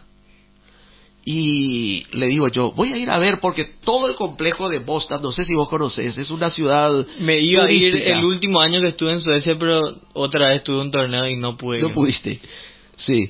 Bueno, eh, es un complejo turístico veraniego, eh, pero la temperatura es muy fresca aún en el verano. Yo veía a alguna gente que estaba bañándose en un balneario y dije, bueno, voy a ver si me animo. Puse el dedo y casi me quedó congelado. Por supuesto que desistí de la, de la idea de, de, de hacer eso, ¿no? Y eh, le dije yo a Juan Ángel en aquella oportunidad, voy a ir a ver. No, que te vas a ir, eso ya está perdido. No, no, voy a ir si quedaba cerca. Entonces salí del restaurante, crucé la cancha, me subí a la cabina. Nosotros habíamos dejado esa cabina en un estado calamitoso, llena de papeles por todos lados, rotos, eh, restos de comida, bolsitas. Era una, una cosa, una monstruosidad, como dice Julio González Cabello. Entré y la cabina estaba reluciente, limpia, pulcra, estaba impecable. Y sobre el pupitre, los binoculares. En Suecia a mí me pasaron muchísimas cosas de esas. Eh, cuando uno se olvida las cosas o cuando uno deja al Claro. propósito las cosas para saber si de verdad se va a tocar, eh, no no pasa nunca nada, ¿verdad? Yo creo que la gente, la cultura que tienen ellos Sí. es, es de lo mejor que hay en Europa y en el mundo. Eh, yo una vez llegué a dejar mi bolsón en la puerta de mi casa, yo vivía en un departamento, dejé en la puerta de mi casa, enfrente de la puerta de mi casa, abajo, por una noche, para probar, no había nada en el bolsón, solo para probar si me tocaban o no. Me levanto al día siguiente, no pasó nada. Estaba así mismo el bolsón. O sea, tuve también eh, anécdotas con amigos que se olvidaban el bolsón afuera y después de una hora se iban y estaba ahí el bolsón con todas sus cosas. Qué maravilla, ¿eh? A mí ya me pasó distraído como soy, que me bajé de mi escarabajo en esa época, te estoy hablando de los años 70. Y deposité el bolsón con mi equipo de transmisión, tanda comercial, etcétera, en la vereda. Cierro la puerta del vehículo, ya veo, cruzo la calle para ir a mi casa. A los 10 minutos me di cuenta, salí, ya no estaba el bolsón. Es, es- eso es algo normal, yo creo, acá, acá en nuestro país. En Otra nuestro país, lastimosamente. Sí, es, es terrible. Otra vez me quedé dormido en un, en un ómnibus. Puse mis equipos en la parte superior. Al bajarme ya no estaba. Qué increíble. Y en otro ómnibus me olvidé todos mis documentos. Y un pasajero, no me acuerdo de qué país, me los depositó en la conserjería del hotel, al que había vuelto de Ciudad del Este se ve que se fue por una cuestión de paseo turístico. Y varios días después me llaman de ese hotel y me dicen, señor, usted tiene aquí un bolsito. Nada faltaba. Increíble. Eso es la verdad que era porque no era paraguayo seguro, porque si era paraguayo también te llegaban los documentos. A veces tiran los documentos. A mí ya me pasó eso también practicando aerobismo en el Parque Caballero, que por lo menos me tiraron los documentos y lo más importante, una, una Biblia de bolsillo que, que tenía. Eso, eso dejaron. Después, el intercomunicador, el... Todo lo que realmente valía la pena... se fue. Una lástima. Así es. Eh, falta mucho de urbanismo todavía en el Paraguay, pero estamos mejorando, ¿verdad? Sí, estamos mejorando, claro que sí. Ojalá que esto se pueda dar a plenitud. Marcelo, ha sido un gusto compartir contigo. Te agradecemos esta visita. Hablamos de, creo que, todos los temas posibles para conocerlo también a Marcelo Aguirre en otra faceta y no solamente en la competitiva y observar cómo es la vida de un deportista netamente profesional que deambula por el mundo, que está 11 de los 12 meses de un año fuera de casa. Bueno, Pedrito, muchísimas gracias eh, por la invitación a través de vuelta. Eh, muy contento de estar acá. Espero que a la vuelta, o como siempre estamos en contacto por teléfono o por WhatsApp, eh, no perdamos esa, con, esa conexión, ¿verdad? Y, y podamos contar muchas anécdotas más y muchos éxitos más para el Paraguay, ¿verdad? Así será Dios mediante. Marcelo Aguirre, nuestra gran figura del tenis de mesa, compartió con nosotros esta tarde noche ya del espacio Paraguay Olímpico de Corporación Deportiva Fénix por Radio 1.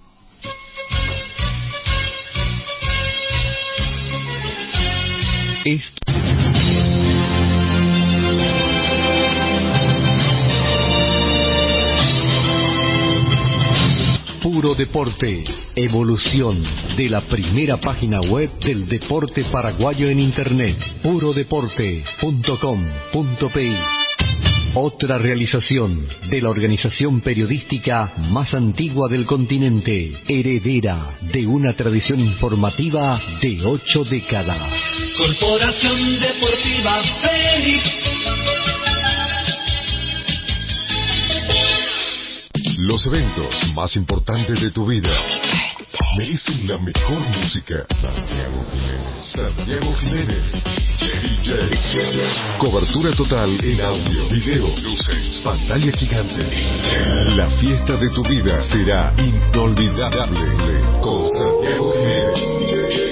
Teléfonos 295-048, móvil 0981-562758. Esa es una canción para la vida, la que respira y late en mi corazón.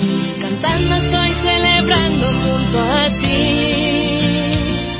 la vida que un día nos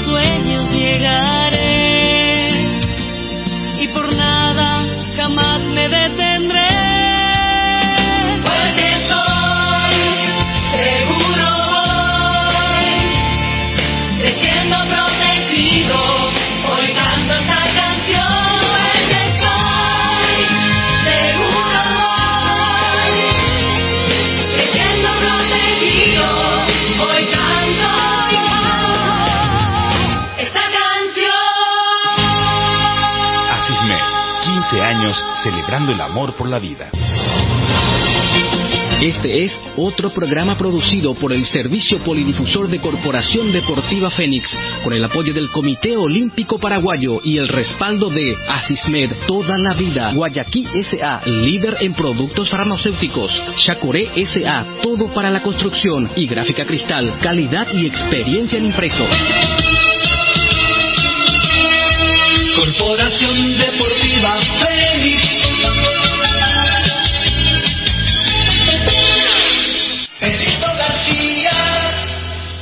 Continuamos en este espacio que rotulamos Paraguay Olímpico y ya estamos con la corrida olímpica que se va a desarrollar eh, mañana.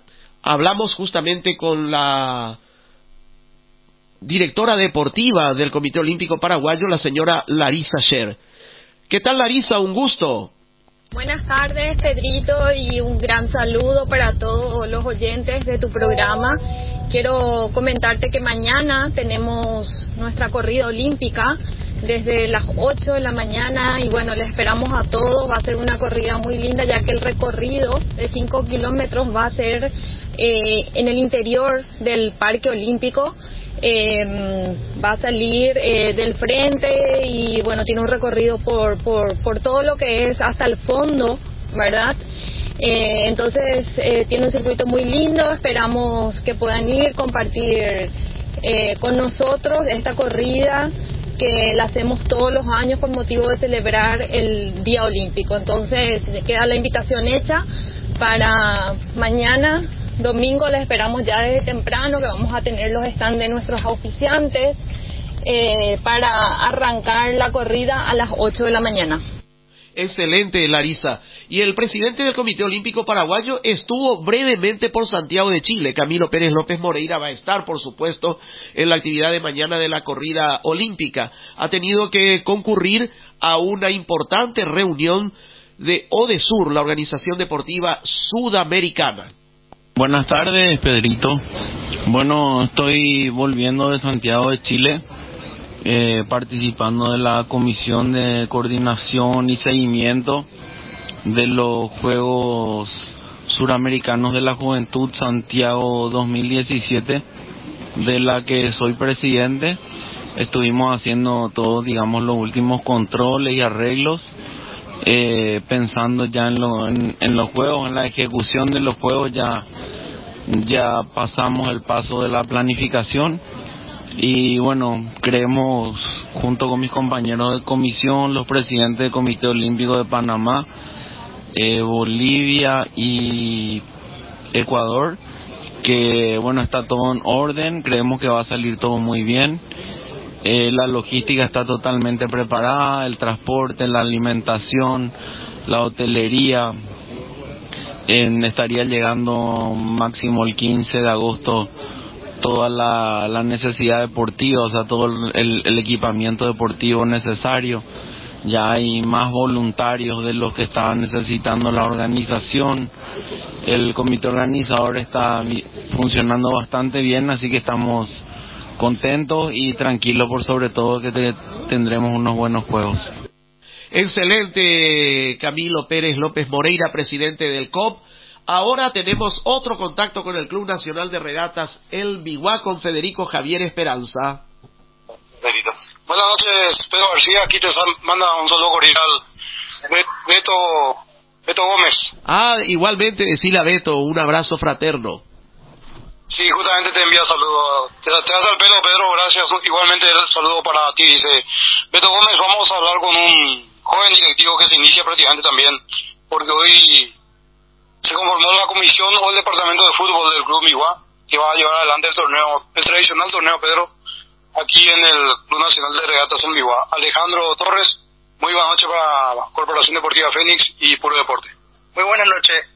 Estamos organizando la noticia de hoy en que se conformó la comisión de fútbol, conformada por el presidente Osvaldo Ruiz Díaz, vicepresidente Alejandro Torres Vera, secretario Oscar Ayala, prosecretario Bruno Sanabria, tesorero Pedro Baje, protesorero Mirna Wergui, miembros de la comisión somos Gilberto Gómez, Juan Baje, Miguel Marecos, presidente honorario Aníbal Jiménez.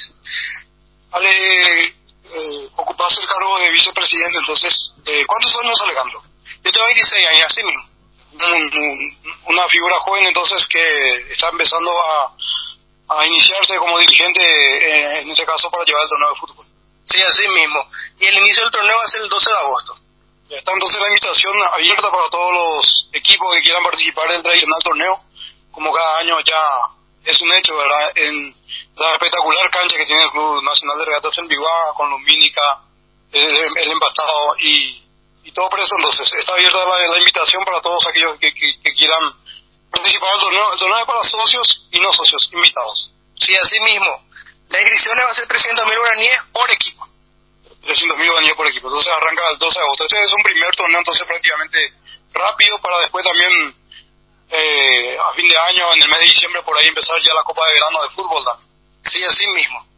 ¿Ya? Y bueno van a, eh, eh, el próximo sábado se van a volver a reunir para definir más cosas. Sí, así mismo, para definir bien muchas cosas interesantes que se pueden hacer. Los interesados pueden escribir en la fanpage del Facebook del Club Nacional de Regatas en Viva, o si tenés algún teléfono, Alejandro. Sí, mi teléfono es 0972 6828 55. Bueno, Alejandro, eh, como es tradicional, entonces se viene con todo el torneo de fútbol que trae mucha gente realmente y mucha movida aquí en el club. Sí, así mismo, le esperamos. Bueno, Alejandro Torres, vicepresidente de la Comisión de Fútbol del Club Nacional de Regatas El Viva, entonces dialogando así, pero para la audiencia de Corporación Deportiva Fénix. También te comento que sigue la colonia de vacaciones de tenis de mesa en adelante por Santiago Bañuelos y el profesor Francisco Bernaza, todos los días de lunes a viernes partir de las nueve y media a once treinta horas aquí en el Club Nacional de Regatas en Viva. Eso en forma gratuita, Pedro Tenis de Mesa. Justamente estaba Marcelo Aguirre recién ahí en estudios contigo, dialogando y, aprovecho esta ocasión para invitarle a toda la gente a que se acerque a practicar la colonia de vacaciones de tenis de mesa también todos los días de nueve y media a once y media aquí en el Club Viva, Pedro. Javier, te quiero contar y a la audiencia, por supuesto, una experiencia que a mí me tocó vivir en un torneo de fútbol del Club Nacional de Regatas El Bigua. Ese torneo hace más de 60 años, yo era una criatura, inclusive mi primo hermano, Salvador Garoso Lledó, tenía que jugar un partido y se tuvo que quedar en el arco y yo colocarme a un costado porque él tenía la misión que le había encomendado mi mamá de cuidarme y participé, vi ese campeonato y ¿sabes cómo se llamaban los equipos? Tenían los nombres de peces. Como el Biguá es un club náutico, los equipos se llamaban Patí, Picú, Mandií, Manguruyú, de esto hay mucho, ¿eh? no peces justamente, eh, eh, Piraña, Dorado, y cada equipo tenía un nombre de un ejemplar de la fauna ictícola de nuestro país. ¿Qué te parece? Espectacular, Pedro. Nosotros acá también tenemos varios eh, apodos, ¿verdad? Por ejemplo, está Capí, está Pelé, después está...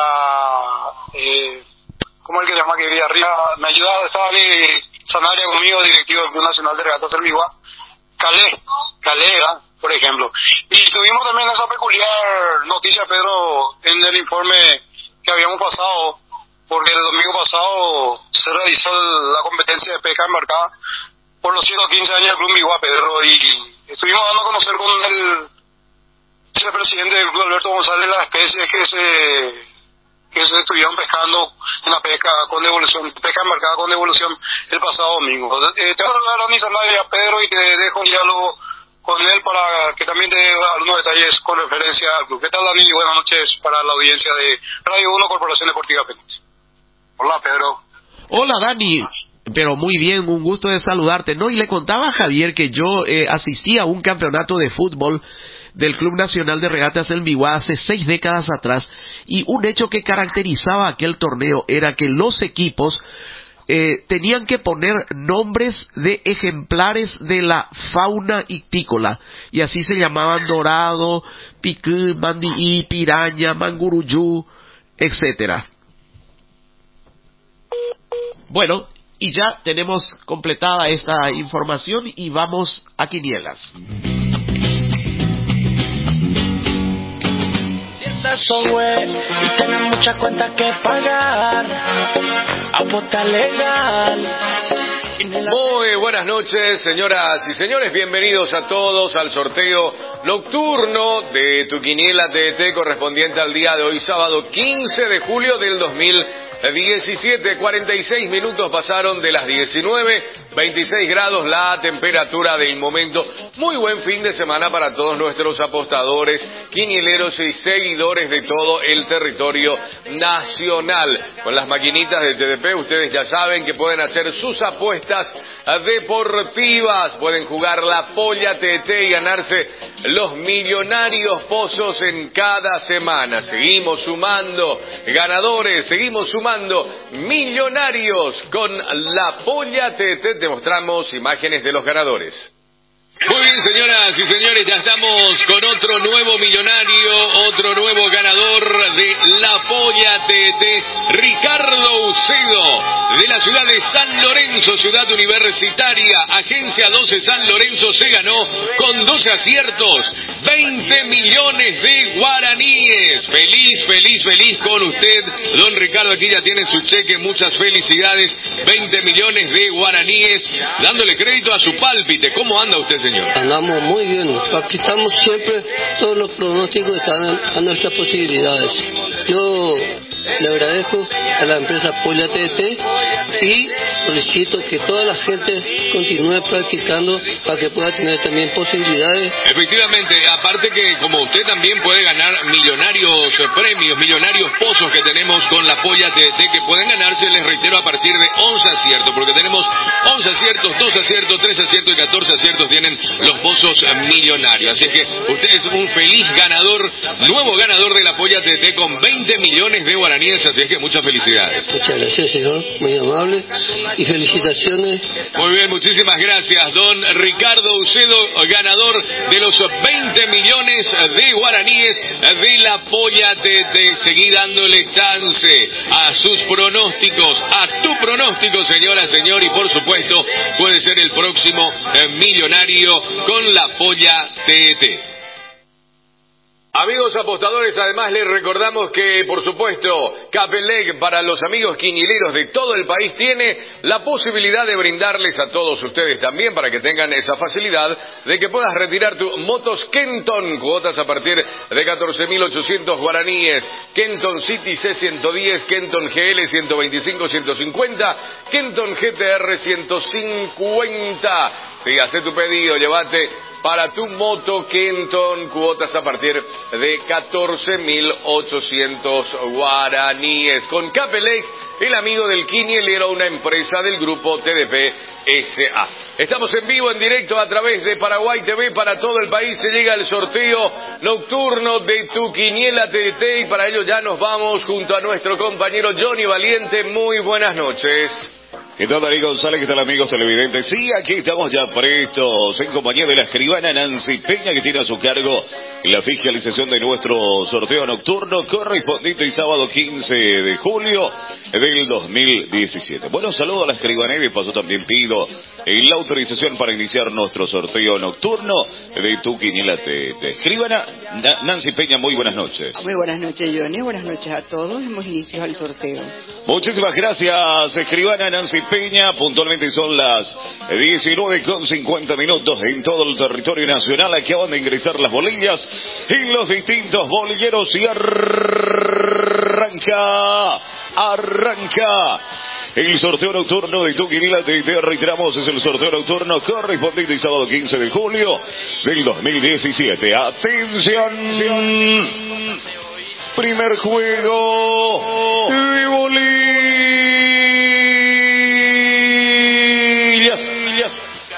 para la centena, el número 2 para la decena, el número 9 para la unidad, el número 3, 293 para el noveno premio, novena ubicación para el 293. Con las maquinitas de tu quinila te, te ya sabes que puedes recargar tu tigo. Aseguras tu inversión jugando legal de paso. También podés probar tu suerte jugando tu quinila por el alto que la polla te, te siguiente juego de bolillas para la centena, el número 5 para la decena, el número 9 para la unidad, el número 6, 500 96 para él. Décimo premio. Envía ganar el 4848. Agarra tu teléfono celular. Escribís gana. Envías al 4848. Y por supuesto, recibirás al instante el resultado de este sorteo. Siguiente juego de bolillas. Para la centena. El número 6 para la decena. El número 7 para la unidad. El número 6, 676 para él. Sexto premio, te recordamos mañana domingo. Los dos sorteos consecutivos. El vespertino y el nocturno puntualmente a las 19 aquí a través de Paraguay TV y las diferentes radio emisoras. Avanza el sorteo, señoras y señores. Siguiente juego de bolillas para la centena. El número 1 para la decena. El número 8 y para la unidad. El número 686 para. El décimo primer premio. Este es el sorteo nocturno de tu quiniela TT correspondiente y sábado 15 de julio del 2017, 19 y 52 minutos. En todo el territorio nacional avanza el sorteo. Uno salido el primer premio a la cabeza. Siguiente juego de bolillas. Atención. Para la centena. El número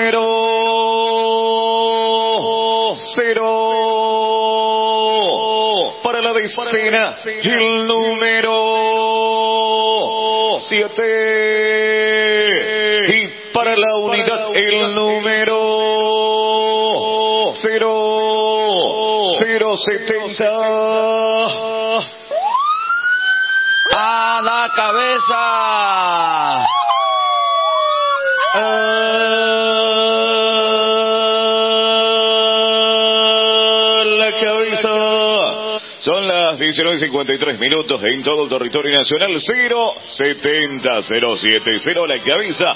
El 70, muerto en sueño. Y usted sabe que el resultado de este sorteo mañana sale publicado en el diario, en el diario popular. El diario que más gente lee, por supuesto, también debe enviar Canal 4848 desde su teléfono celular para que pueda recibir al instante el resultado de este sorteo. Avanza el sorteo.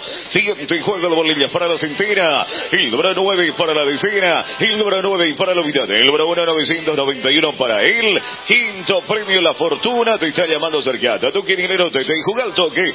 Una nueva forma de hacerte millonario. De hacerte millonario al toque. Avanza el sorteo. Señoras y señores.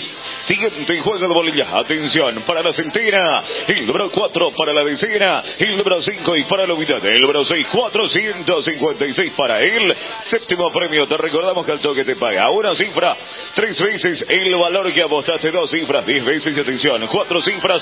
Mil veces el valor que apostaste. Y no tiene números limitados. Juega al toque y cobra tu premio al instante. Siguiente juego de bolillas. Atención para la centena, el número 0 para la decena, el número 8 y para la mitad, el número 0, 080 para él, cuarto premio, llegó la polla TT, ahora con las maquinitas de TDP podés hacer tus apuestas deportivas, no pierdas más tiempo y acercate a tu quinilero TT y hace tus apuestas por tus equipos favoritos, avanza el sorteo, siguiente juego de bolillas para la centena, el número 4 para la decena, el número 5 y para la mitad, el número 7, 457 para él, el décimo segundo premio, hacerle caso a tu pálpite. Elegí el resultado de los partidos y juega por un 5000 y con la polla TT. Juega como el 10 de la cancha y gana millones en efectivo. Consulta nuestras bases y condiciones en Facebook. Siguiente juego de bolillas para la centena. El número 0 para la decena. El número 5 y para la mitad. El número 1, 051 para el octavo premio de ubicación para el 051. ¿Estás precisando de algún electrodoméstico, somier celular o de una motocicleta? Te esperamos en Capelec para que compres todo lo que necesitas. Cinco gotitas diarias. Capelec, el amigo del quinielero. Siguiente juego de bolillas para la centena. El número 2 para la decena. El número 5 y para la mitad. El número 1, 251 para él. Segundo premio. ¿Querés ser millonario el instante que estás esperando? Acercate ya mismo a tu quinilero. Te, te jugar tu quinela purete. Jugás, esperas el resultado ahí mismo en el momento. Y si ganas, cobras al instante. Quedan tres últimos juegos de bolillas. Siguiente juego de bolillas para la centena. El número 4 para la decena. El número 3 y para la unidad. El número 9, 439 para él. El décimo cuarto premio. Tu quinela purete. La que paga el instante no tiene números limitados. Usted sabe, amigo posador, que puede jugar al número que quiera. Tiene la misma forma de pago. Así como la quinela tradicional y hasta las 9 de la noche todos los días.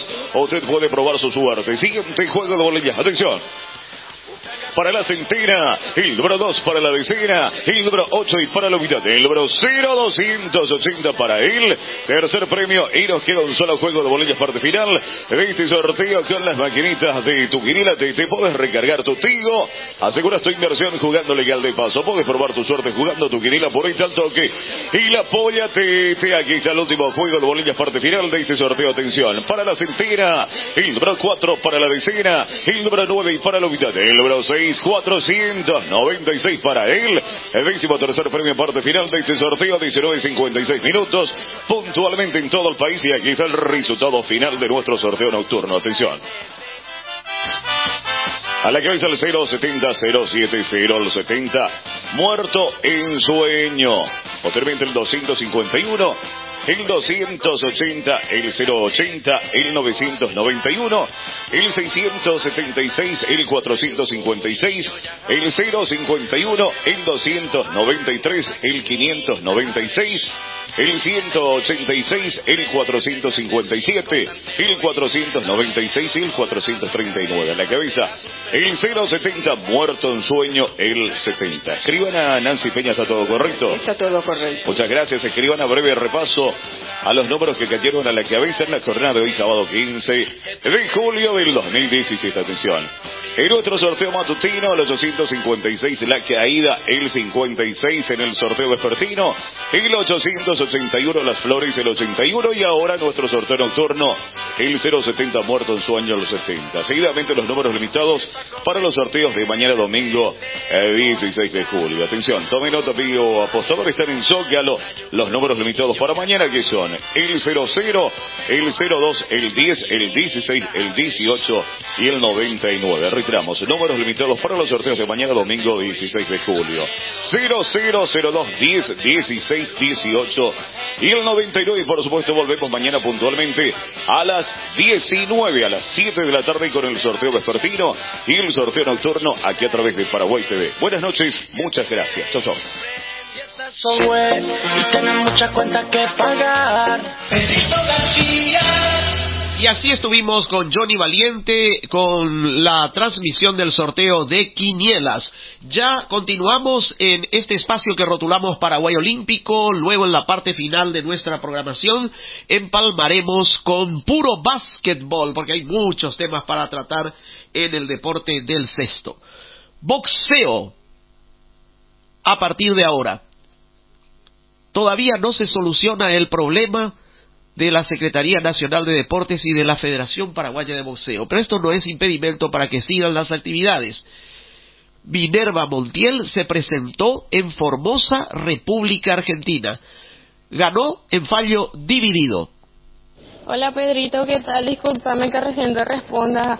Ahora estoy saliendo a la facultad, tenía clase de natación, por eso no podía responderte. Me fue regularmente bien en esa pelea, aunque podía haber dado más de mí. Eh, creo que no, no, no salió tan bien todo como yo planeé por el tema que pudimos, porque llegamos un poco tarde en el evento, porque eh, tardamos mucho en aduana, en el colectivo, porque casualmente ese viernes eh, comenzaron las vacaciones de 15 y todo el mundo decidió viajar y entonces en, llegamos en, en el evento de la pelea y yo me cambié, calenté un poco y ya subí a pelear. No tuve mucho tiempo. Pero después me fue bastante bien, aunque mi rival era bastante dura, era la actual campeona chaqueña. Y nada, creo que más adelante podríamos hacer una revancha acá, ¿por qué no? Y ver de nuevo cómo nos va en esa pelea. Y ahora mismo, más que nada me estoy preparando para los Juegos Bolivarianos que se vienen en noviembre y estoy tratando de hacer todas las competencias posibles ya que, eh, como sabemos, el boxeo femenino casi no hay en nuestro país y entonces me cuesta estar mucho en ritmo con, comparado con las chicas de otros países. Y, y eso. Bueno, muchas gracias Minerva por estas eh, declaraciones para nuestro programa. El peleador neoyorquino de 35 años y de un metro ochenta y ocho centímetros de altura, el rapado Shaw Miller, será finalmente el rival del paraguayo Isidro Ranoni Prieto en la velada marcada para el 4 de agosto en Quilmes, en el estadio del club El Porvenir. Así lo confirmó la empresa de los hermanos Rodríguez que maneja los intereses de Ranoni. Será su primera presentación en los últimos ocho meses desde que perdió por nocaut en el primer asalto el 23 de diciembre pasado en Canadá frente al eh, gran boxeador ruso Artur Beterbiev. Estamos recibiendo la llamada del pollo, el pollo Rodrigo Sosa. ¿Qué tal? ¿Cómo estás, Rodrigo? Del Carmen. Van a haber varias peleas de varias modalidades y yo voy a estar haciendo una pelea de exhibición de boxeo a partir de las 19 horas. Eh, con el rival que es Enrique Corsen, un peleador profesional de MMA que se está adentrando a poco en el mundo del boxeo. Así que vamos a hacer un buen show, buen espectáculo. Creo que estamos pactados a cuatro rounds de tres minutos. Si quieren disfrutar de buen boxeo, ahí le vamos a estar esperando. Fantástico, Pollo. Te agradecemos por esta invitación que nos estás eh, formulando.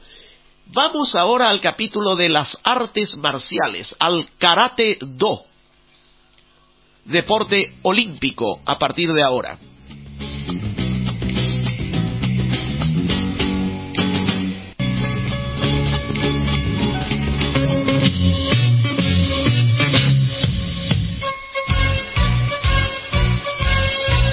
A partir de este momento, por Radio 1. Karate, en la siguiente atracción de esta programación. Y estamos con una nota especial de esta eh, disciplina ahora olímpica.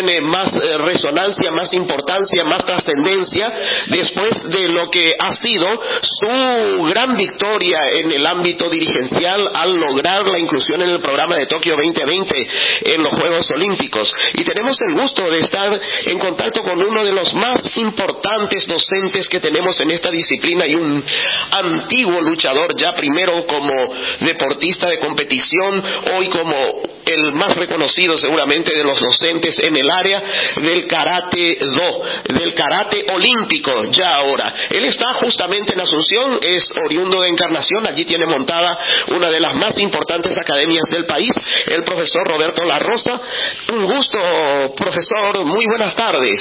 Buenas tardes, Pedro García. Un placer, después de tanto tiempo, por lo menos a través de este medio, contactarnos. Y sí, como bien dijiste, soy uno de los más antiguos, soy uno de los fundadores de la escuela Shotokan aquí en Paraguay, que es la escuela pionera de lo que hace karate. Y representante de ese estilo del Japón aquí en Paraguay, hace 38 años que estamos en Encarnación. Estamos dentro de la Federación Paraguaya de Karate que lidera y preside eh, Juan Fernández y vine justamente a Asunción a tomar exámenes ya que soy el autorizado por Japón para tomar exámenes en todo el país a los alumnos del área de Asunción y el área central, ¿verdad? Eh, correspondiente al primer semestre del año, así que casualmente justo me encontrás por acá disfrutando la hospitalidad de la gente de Asunción y de este clima veraniego, ¿verdad? en pleno junio, julio, perdón. Exactamente, en Encarnación hace más frío, ¿verdad? Sí, está un poquito más fresco y aparentemente según los pronósticos para el lunes, martes va a estar más más fresco, pero mucha gente por encarnación, eh, como sabrá, ha cambiado la ciudad, está muy linda la ciudad, irreconocible.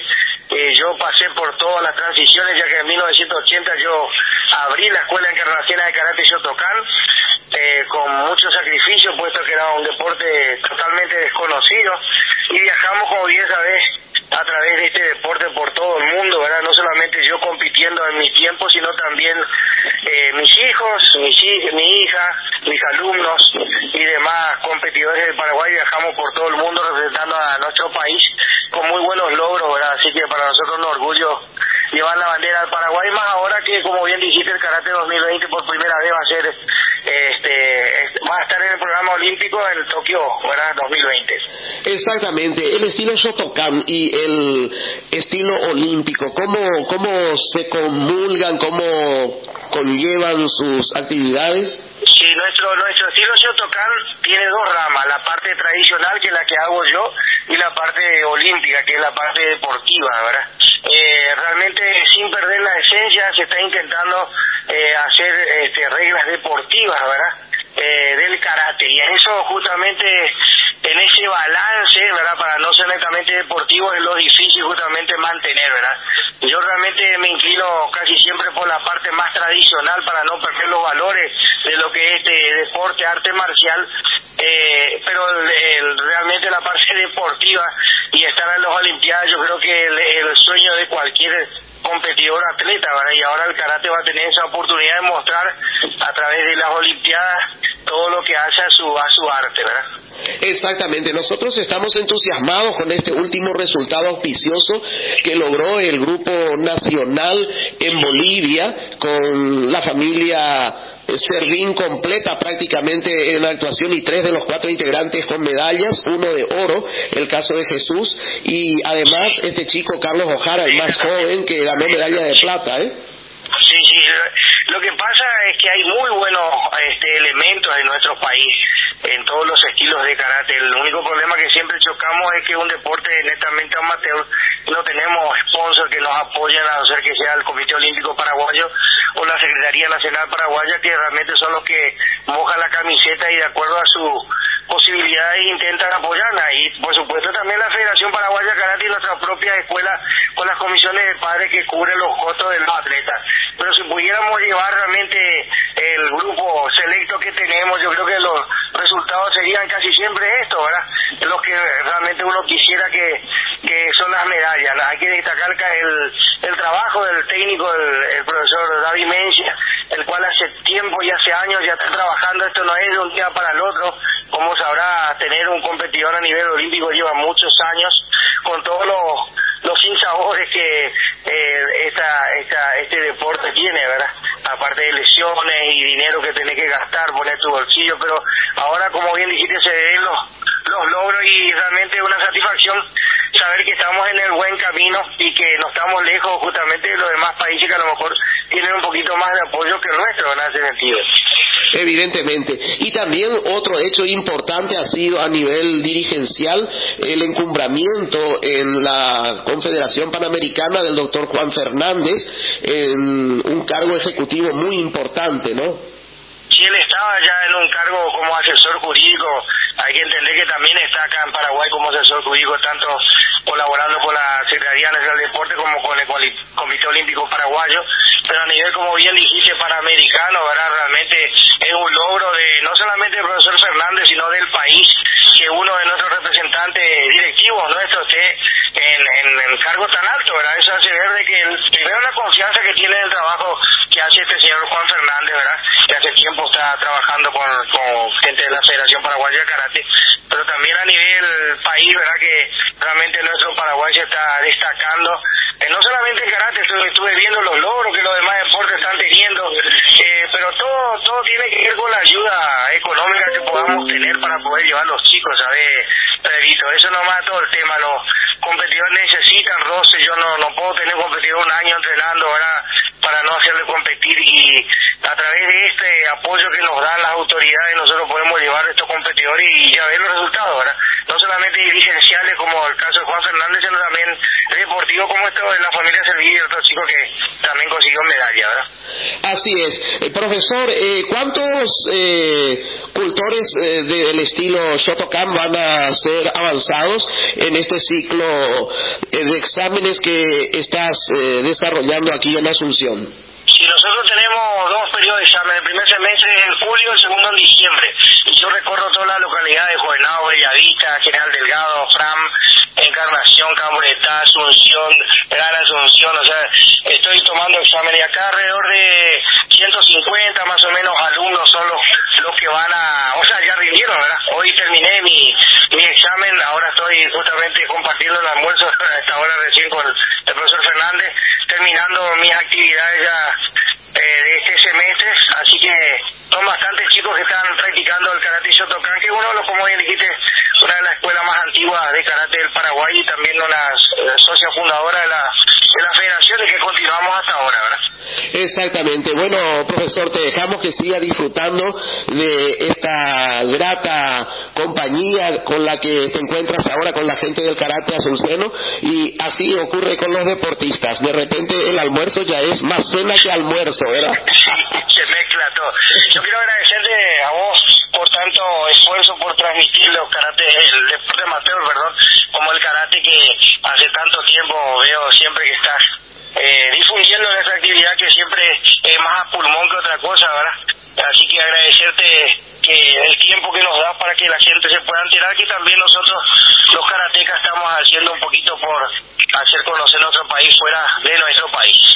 Claro que sí, un poco mucho yo diría, porque los mal llamados deportes menores son al fin los que nos dan las alegrías mayores. Abrazo grande, Roberto, y a seguir trabajando siempre con el deporte y con Dios en primer lugar. Muchísimas gracias, un abrazo, Pedrito. Bueno, lamentablemente estamos eh, recibiendo una información que el colega, el gran comunicador, el gran locutor Francisco Nene Fariña ha sufrido un ACV.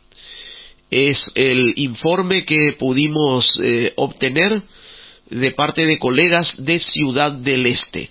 Estamos tratando de contactar con el director de la emisora en la que él estaba trabajando últimamente, pero solo les dejamos mensajes, su teléfono particular ya no está en funcionamiento, así que vamos a aguardar que podamos tener mejores novedades con relación a la salud de Nene Fariña. Queremos enviar un saludo también a una gran figura de las tablas de la locución femenina de la radiofonía paraguaya, Blanca Navarro esta extraordinaria figura representativa del arte y de la comunicación de nuestro país ha sufrido un accidente y se encuentra también delicada de salud. Hacemos votos por su pronta y plena recuperación igualmente. Y ahora estamos con el remo. Se aproxima un campeonato mundial en el cual va a estar presente Alejandra Alonso, a quien recibimos en este programa. El grupo de remeros paraguayos está haciendo una pasantía de entrenamiento y de competiciones en Europa, específicamente Suiza y Francia. Bueno, Pedrito, estuvimos o estamos en una gira ahora eh, con los atletas de la federación, que somos cinco, eh, de distintas categorías en sí. Eh, acá en Europa estuvimos entrenando eh, por cinco semanas y mientras estuvimos esas cinco semanas tuvimos unas competen una competencia y que fue para medirnos y ver cómo estamos. De por sí uh, toda la preparación fue muy buena, tanto así el, el, el tema de la eh, de los botes, la alimentación, la estadía. Y el lunes vamos a estar viajando con Bruno eh, Raimundo al Mundial Sub-23 que se va a realizar en Bulgaria, el cual se va a iniciar el miércoles eh, 19 al 23, en el que vamos a estar corriendo, yo voy a estar corriendo la categoría Sub-23 single peso completo y Bruno va a estar corriendo la categoría single peso hombre peso ligero. Y mis objetivos personales serían ir mejorando mi posición en la tabla eh, general de mi categoría que es el sub-23 de poder ir escalando posiciones año tras año y eso sería en, teoría mi mi objetivo de, para este mundial pero en sí eh, estas regatas serían regatas competencias eh, de preparación para los Juegos Bolivarianos y demás regatas que están en el calendario olímpico. Correcto, Alejandra. El mayor de los sucesos para vos en este nuevo ciclo internacional. Otro de los integrantes de la delegación paraguaya, Arturo Rivarola. Bienvenido a nuestro programa, Arturo. Buenas, Pedro. ¿Qué tal? Un placer hablar de vuelta con, de vuelta con vos. Eh, sí, como te como me dijiste, ¿verdad? Estuvimos en la Copa del Mundo los resultados no fueron realmente los mejores, ¿verdad? Eh, me tocó a mí terminar 22, 32 en general. Eh, y nada, Gabriela, Alejandra y, y a Bruno realmente no les fue tan bien, pero, pero quedaron cosas positivas, pienso yo. Eh, por el nivel altísimo de la competencia en sí, ¿verdad? Se pudo competir eh, y sobre todo pienso yo los sub-23, ¿verdad? Los Alejandra y, Bruno que tienen su, su mundial, ahora la próxima serían 15 días en, dentro de 15 días en Plodvik, en Bulgaria. Y, y nada, eh, eh, es una muy buena preparación para ellos, ir agarrando ritmo ahora y sobre todo en, con, eh, competir en este ritmo, ¿verdad? porque la Copa del Mundo en sí es mayor, es élite y es mucho más alto el nivel.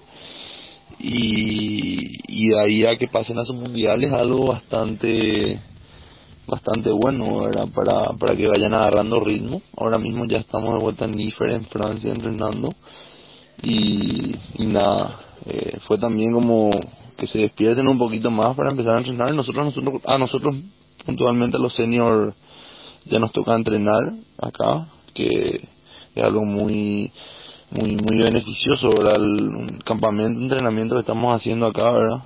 Eh, por la facilidad que se consiguieron, ¿verdad? Es directamente solamente la comida y, y, y el transporte de lo que estamos pagando y tenemos hospedaje y botes y demás, la facilidad que se consiguieron y, y este, está muy bueno este campamento ya con miras a lo que sería el mundial nuestro en, en en Sarasota en, en, Estados Unidos ya en octubre y los bolivarianos en noviembre, pero bien, bien, realmente se sacaron cosas positivas, sobre todo algunas regatas eh, puntuales, ¿verdad? ciertas partes de la regata y para ir conociéndonos un poco más, eh, ya trabajando en este nuevo sistema que tenemos ahora con, con el entrenador nuevo. Y, y bien conforme en cierta forma y, sobre todo motivados. Yo creo motivados para seguir trabajando y y, mejorar esto que, que, que creo que hay buenas posibilidades de seguir mejorando Indudablemente. Muchas gracias eh, por esta participación, Arturo. Y completamos nuestro enfoque de los deportes olímpicos destacando otras eh, figuras del deporte paraguayo que son embajadoras en el exterior. Michelle Valiente y Juliana Poletti ganaron tres partidos, entraron al main draw, pero no pudieron pasar los octavos de final del Campeonato del Mundo de Volei de Playa de Nanjing, China, la ciudad olímpica. Las checas Honsovikova y Plushrova las derrotaron pero apretadamente 21-19 y 21-15 y las sacaron de carrera.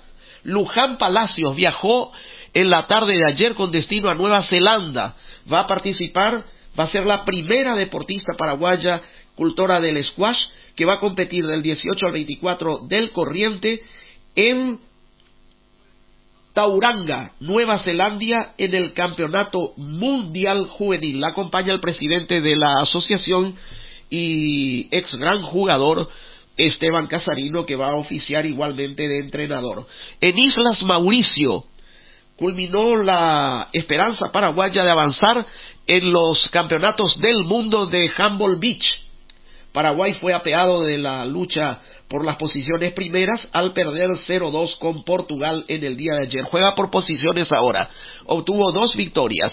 Igualmente alcanzó un triunfo el equipo femenino, pero no logró la meta de clasificar para los Juegos Olímpicos Juveniles que se van a celebrar en Buenos Aires el año que viene, a diferencia de los varones que sí alcanzaron ese objetivo.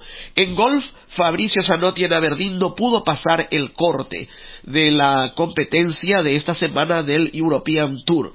Y en el atletismo en Kenia está Fabricio Aquino que compitió en la prueba de los 100 metros en el hectómetro, quedó en el puesto 26 entre 37 participantes. Y a partir de hoy comienza la disputa de la Copa Libertadores de América de Futsal FIFA, otro evento importante a nivel femenino en este caso que se va a celebrar en nuestro país. Vamos a tener también el Murucuyá Bowl toda la próxima semana a partir de este lunes en el Yoshi Golf Club Paraguayo, esto en tenis.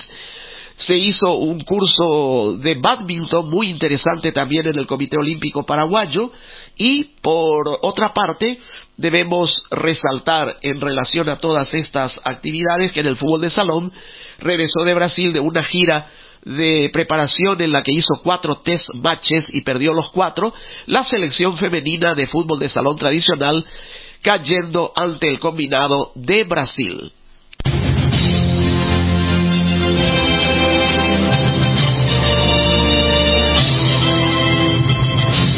Puro Deporte, evolución de la primera página web del deporte paraguayo en Internet, purodeporte.com.pi. Otra realización de la organización periodística más antigua del continente, heredera de una tradición informativa de ocho décadas. Corporación Deportiva Félix. Los eventos más importantes de tu vida merecen la mejor música. Santiago Jiménez. Santiago Jiménez.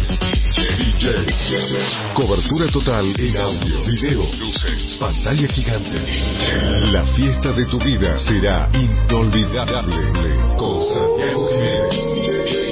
Teléfonos 295-048, móvil 0981-562758. Esta es una canción para la vida, la que respira y late en mi corazón. Cantando estoy celebrando junto a ti la vida que un día nos unió. En los sueños llegaré y por nada jamás me detendré.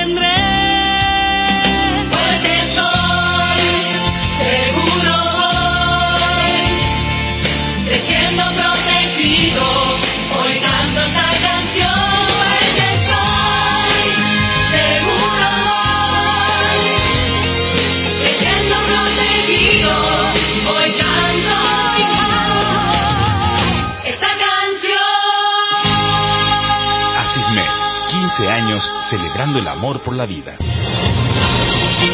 Este es otro programa producido por el Servicio Polidifusor de Corporación Deportiva Fénix, con el apoyo del Comité Olímpico Paraguayo y el respaldo de Asismed Toda la Vida, Guayaquil S.A., líder en productos farmacéuticos, Chacuré S.A., todo para la construcción y gráfica cristal, calidad y experiencia en impreso.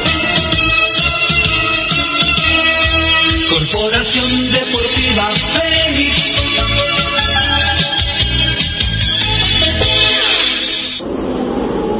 1. Alta en el cielo.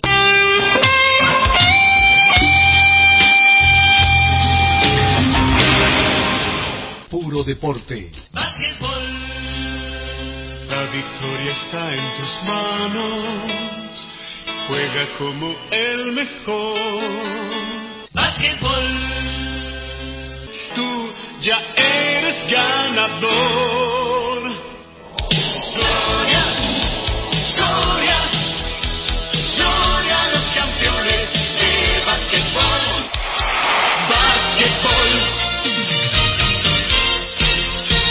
Básquetbol está de parabienes, está en boca de todos. Espectáculos realmente fantásticos en las finales.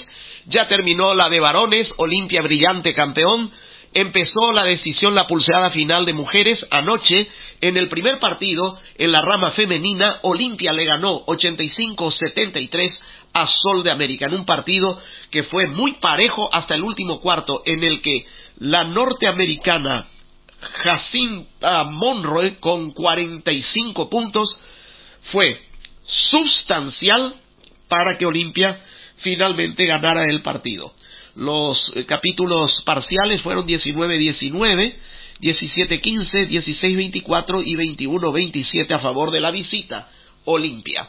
Tenemos notas especiales captadas al término de la jornada del baloncesto femenino. Karina Peña, un buen comienzo de Olimpia en este playoff. Sí, la verdad que sí, no, al comienzo nos costó muchísimo y después por suerte al, al, al, tercer cuarto fuimos agarrándole la mano al partido y fuimos mejorando en defensa y pudimos salir contra golpe.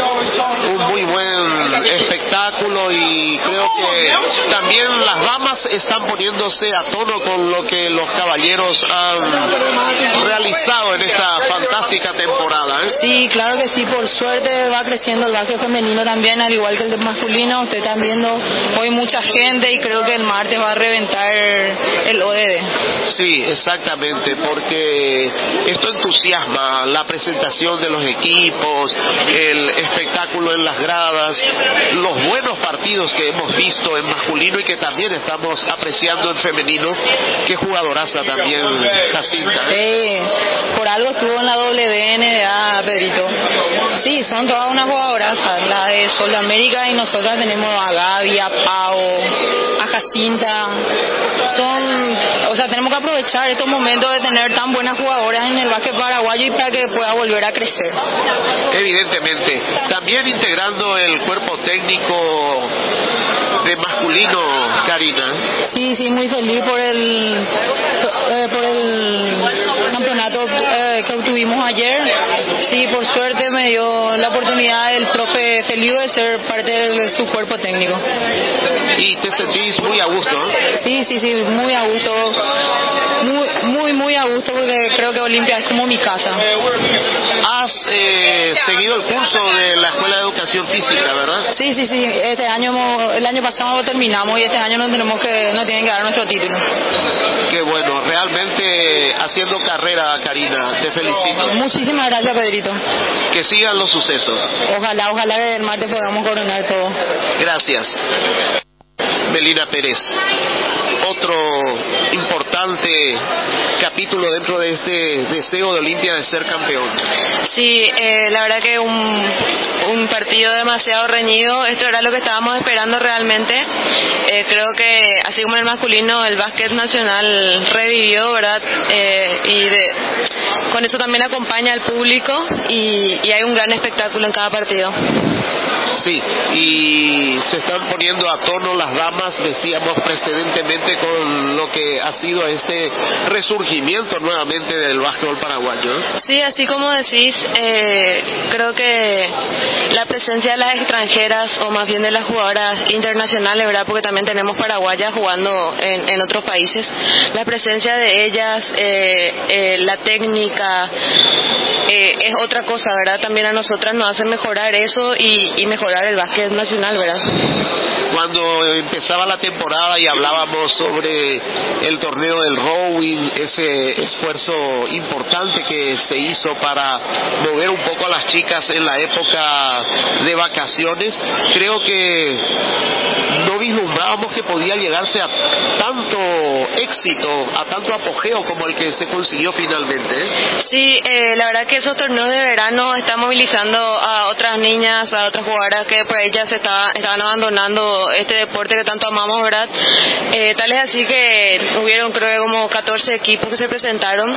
Ojalá y que en el torneo oficial también se presenten más equipos, eh, ya que somos poca, pocos equipos, eh, ¿verdad? Pero, eh, como decís, estamos por buen camino. Así es. Eh, Olimpia mantiene toda esta estructura, por supuesto que las que están como estrellas internacionales van a tener que volver nuevamente a sus respectivos equipos allende nuestras fronteras, pero ¿cómo, cómo van a encarar el torneo clausura? ¿Cuáles son los planes? Eh, bueno, primero, ¿verdad? Eh, dejar el título en casa, que es eh, lo que el gran esfuerzo que la directiva eh, apostó al básquet masculino y femenino y ojalá se dé después de, no sé, creo algo así como dos décadas más o menos que se va si Dios permite, en las dos disciplinas, ¿verdad? Si llevamos el, el título. Y eh, eh, como vos decís, las jugadoras internacionales van a volver a sus clubes y eh, la, nos quedamos. La demás sí tenemos contrato por la temporada de clausura. Correcto. Muchas gracias, Meli. No, por favor, y gracias a vos por acompañar siempre al básquet. Igualmente. Así tuvimos el gusto de compartir también con Melina Pérez. Vamos a tratar de traer la palabra de Pau Ferrari. Para toda nuestra audiencia del servicio polidifusor de Corporación Deportiva Fénix. Aquí estamos justamente ya con la gran estrella del básquetbol paraguayo. ¿Cómo está, Pau? Súper, súper feliz, contenta con la primera victoria. Partido duro, ¿eh?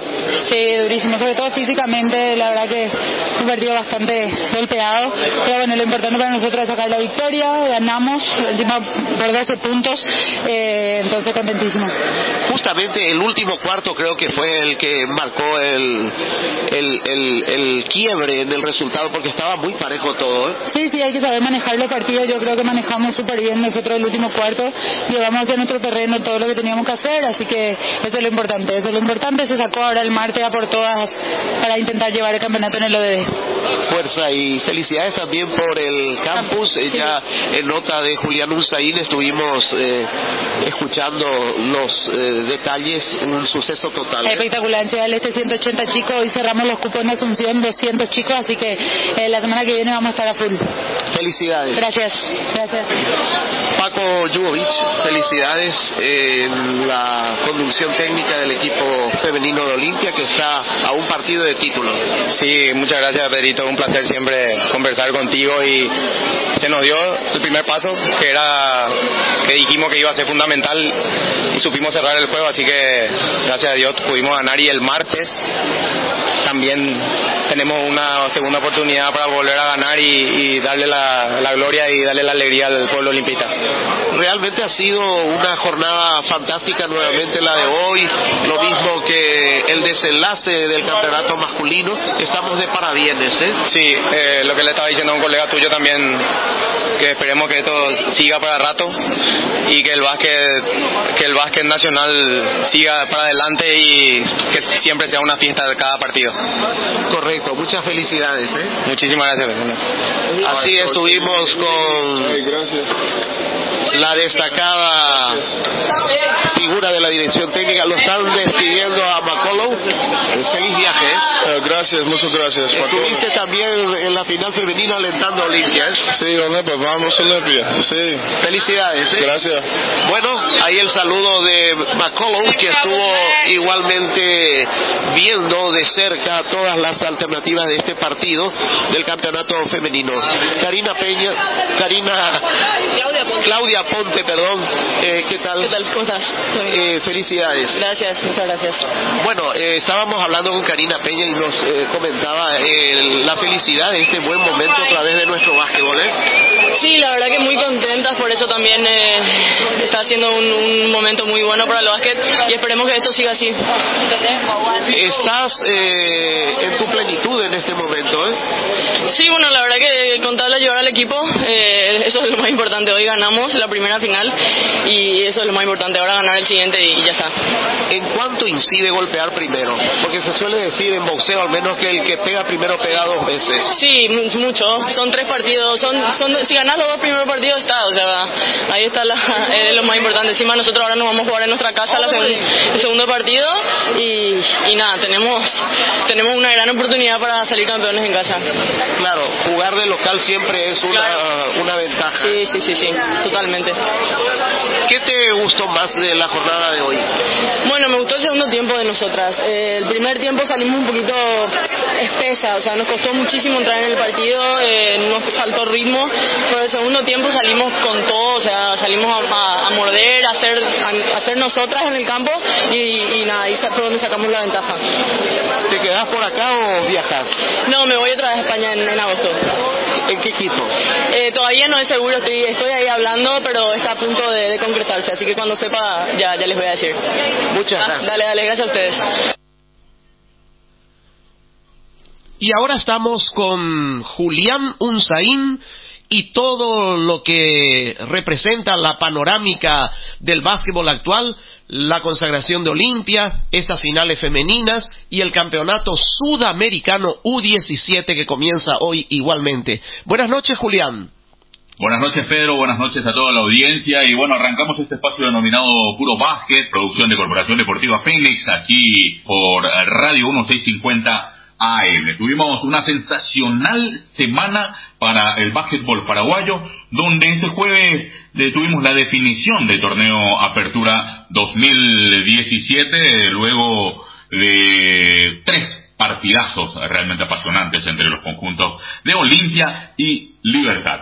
Olimpia quien superó 98-79 a Libertad en la finalísima de la Apertura 2017 del Metropolitano masculino de Primera División, donde volvió a levantar la Copa de Campeón de nuestro baloncesto a estadio repleto en toda la definición y con un altísimo nivel deportivo. Los máximos ganadores del básquetbol paraguayo cerraron la serie 2-1 y se consideraron campeones de, esta apertura, donde en el primer juego habían dado prácticamente una paliza a Libertad, derrotándolo por 105 a 78 de principio a fin. El segundo juego fue bastante diferente, mostró a un Libertad mucho más enchufado, eh, cerrando con una marca en zona de 3, bloqueando los pick and roll de Olimpia, y Libertad logró vencer 99 a 90 para obligar a un tercer encuentro que fue bastante parejo, hasta que Olimpia encontró la fórmula para ir frenando libertad, regulando las pérdidas que se realizaron en, los dos primeros cuartos, aprovecharon ya las salidas rápidas, eh, mejor pick and roll y un juego exterior que lograron sacar provecho para cerrar el juego con gran jerarquía, además de regalar un tremendo show de volcadas a los enloquecidos fanáticos en un lleno total del Estadio León Condú, donde terminó ganando 98 a 79 Olimpia para ser campeón. Esta síntesis presenta al, equipo de Olimpia con 98 puntos. En su quinteto inicial, el norteamericano Louis McCullough, 32 puntos. El otro norteamericano de Olimpia, Alexander Rodney, llegó a convertir 18 puntos. Javier Martínez llegó a hacer 11 puntos y una gran conducción. Lucho Luetic llegó a hacer cuatro puntos también en una gran jornada. Alejandro Peralta que hizo 27 puntos en un partidazo. Alternaron en el equipo de Olimpia Federico Mellones que convirtió dos puntos. El capitán del equipo Edison Enchi Ortiz con dos puntos, Adolfo Toto López con dos puntos y Sebastián, Sebastián Porta y Diego Paredes también ingresaron en la última parte eh, de este encuentro el director técnico Juan Pablo Feliu, asistente técnico de Olimpia Ángel Vega. Libertad, eh, por su parte, había convertido 79 puntos. Iniciaron este juego Ramón Bebencho Sánchez con 5 puntos. Él había sido el máximo encestador del juego pasado, pero encontró muchos problemas en este partido. Goodspeed con 16 puntos, el otro americano de Libertad. Edgar Titi Rivero con un gran partido, lideró el goleo de Libertad con 22 puntos. Richard Osuna también estuvo presente en el quinteto inicial, además de León Gibson, que había convertido 17 puntos. Alternaron en el equipo de Libertad Daniel Pérez, Manu Aponte, que había convertido un punto, eh, Diego Búho Vareiro, Luis Ocampo, que llegó a hacer 6 puntos, Jorge Sequera y Ocosa Chukwunike, que sería el otro norteamericano de Libertad, que convirtió 12 puntos. El más grandote prácticamente de este plantel liberteño dirigido por el señor Luis Oroño, quien tuvo como su asistente técnico a René Arce. Los parciales de este encuentro entre Olimpia y Libertad eh, fueron 19-20 el primer cuarto, 30-20 el segundo, 29-21 el tercero y 20-18 el último cuarto. Luego de haber culminado este encuentro, los premios individuales se repartieron de la siguiente forma. Triplista del torneo Edison Ortiz de Olimpia, capitán de los Olimpia Kings, campeón, goleador Ángel Figueroa de Sol América, que hasta el cuadrangular ya había convertido 416 puntos para ser el indiscutido goleador de este certamen. Y el MVP de estas finales fue elegido o Louis McCullough de Olimpia, jugador más valioso de estas finales y además el goleador del último partido que significó la consagración para Olimpia realizando nada menos que 32 puntos en este encuentro. Una tremenda final realmente, la apertura quedó para el plantel que podemos decir tenía más jerarquía y asimiló bastante bien llevar eh, puesta la camiseta del equipo que más veces llegó a salir campeón en este certamen, 31 campeonatos para la Olimpia en el básquetbol paraguayo. Y bueno, un partido interesante, donde hasta la primera parte del partido estuvo para cualquiera y Olimpia supo eh, ir liquidando el expediente entre el segundo y tercer cuarto, donde sacó 18 puntos de ventaja. Oliver McCullough fue una bestia totalmente, encontraba un poco de espacio, destrozaba al aro rival, un show aparte con sus volcadas, 32 puntos, goleó y fue MVP de estas finales. Alexander Rodney fue bastante clave cuando las cosas no salían en Olimpia, sereno, preciso, cuando era todo muy difícil, la pelota quemaba prácticamente, llegó, llenó de falta al conjunto de Libertad y llegó a aprovechar 10 puntos convertidos por los tiros libres, 18 puntos en total para Alexander Rodney. Alejandro Peralta se encendió a partir de la segunda mitad del segundo cuarto del partido y la rompió una bestia realmente Alejandro Peralta tiró cuatro, cuatro veces de tres, las cuatro veces adentro, 27 puntos, tremendo partido de Ale Peralta. Lucho Juvetic eh, también había entrado bien en Olimpia, fue el primero en marcar de tres, pero luego tuvo algunos inconvenientes con las faltas, descansó y luego ingresó nuevamente para ayudar a cerrar el juego a favor de su equipo. Libertad fue un equipo superior en la pintura con los tres norteamericanos. Gibson se adueñó de los rebotes, de tremenda cantidad del número 14, Leon Gibson de Libertad, 16 rebotes en total. Y también tuvo un poderío de gol en su equipo, fue el segundo máximo encestador con 17 puntos. Ocosa impuso estatura, puso el físico y Gottlieb estuvo bastante afinado en los tiros de tres puntos. Un gran partido por sobre todo de Titi Rivero. Picante, agresivo, intentó ponerse el equipo al hombro en los momentos más complicados. Eh, tuvo rebote, asistencia, penetración. Fue el goleador de su equipo con 22 puntos, pero luego se llenó de faltas, también quizás eh, tuvo eh, varias pérdidas, porque ya era una situación bastante difícil para Libertad, donde Olimpia iba sacando una ventaja importante, iba ya cerrando el partido prácticamente, él se había retirado, no terminó el partido por eh, sumar cinco faltas. Bebecho Sánchez fue el elegido en la estrategia defensiva de Olimpia, que lo había planteado muy bien Juan Pablo Feliu, director técnico de los Kings. La rompió prácticamente en el juego pasado, no permitieron los de Olimpia que en esta ocasión vuelva a llevarse el show Bebencio Sánchez, entonces muy bien preparado el esquema defensivo para frenarlo a Ramón Sánchez, que llenó de faltas y tuvo que salir también del partido. También otro jugador en el quinteto inicial de Libertad, eh, Richard Moto Zuna, había ingresado, robó, asistió, pero no estuvo muy fino en el tiro y también eh, logró ser neutralizado por el esquema defensivo de Olimpia.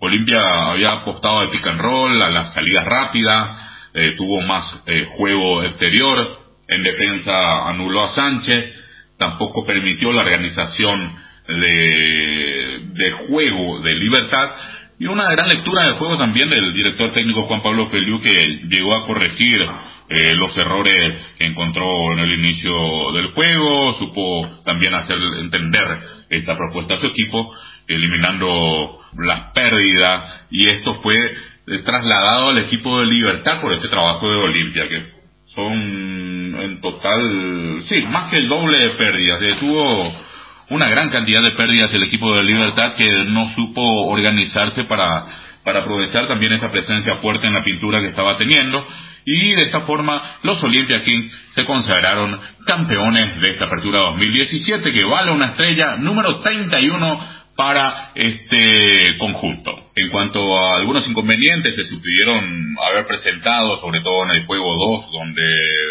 hubieron incidentes, sobre todo en el final del partido, esto trajo un mayor operativo de seguridad para la definición de este campeonato, donde estuvo presente también el fiscal Eugenio Campos con un gran operativo policial y del Ministerio Público y realizaron una buena labor ya controlando todos los aspectos de seguridad. Otra diferencia de las primeras dos finales estuvieron presentes los árbitros argentinos Pablo Esteves y Alejandro Chiti, ambos argentinos que habían llegado luego de haber pitado la cuarta final de la Liga Argentina de Básquetbol que había sido jugado este miércoles justamente en la ciudad de Corrientes donde San Lorenzo llegó a imponerse ante el Regata y dejó la serie 3-1. Ahora pasamos al básquetbol femenino que también se encuentra en instancias de definición.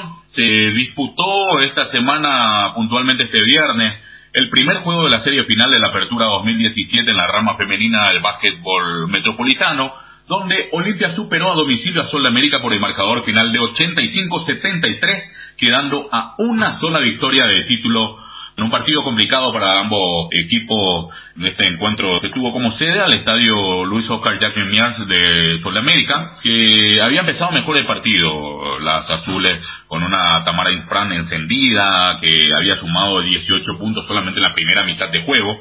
Olimpia intentó seguir el ritmo y bien que lo logró también con la determinación de Paola Ferrari, Gabriela Osete, y Claudia Ponte, que siempre podían contar con pases elevados gracias a la estatura de la norteamericana Jacinta Monroe, que se había adueñado prácticamente de la pintura de ambas pinturas, tanto a nivel defensivo como ofensivo, y si no convertía ganaba la falta y había aprovechado 16 puntos convirtiendo de tiros libres en el partido. Sumando a sus dobles, sobraron para hacer la máxima cesta, ahora con nada menos que 45 puntos para Jacinta Monroe. Paola Ferrari quedó condicionada con cuatro faltas personales muy pronto. Esto obligó a que vaya a la banca a descansar por un rato. Osete tuvo una buena conducción, también buenas penetraciones, aprovechó a Monroe en la pintura, pero la ausencia de Paola fue algo bastante importante, se hizo notar un poco y Sol América intentó sacar provecho de eso. Claudia Ponte se hizo sentir en la defensa, tuvo buen juego exterior, eh, logró hacer daño en sus penetraciones, y fue bastante colaboradora, digamos, para que gran parte del plantel solense se vaya llenando de faltas de a poco. La defensa de Olimpia supo cerrar los espacios a Jamín Mercado, que tuvo pocas opciones de tiro, como también de asistencias que puedan comprometer al Olimpia.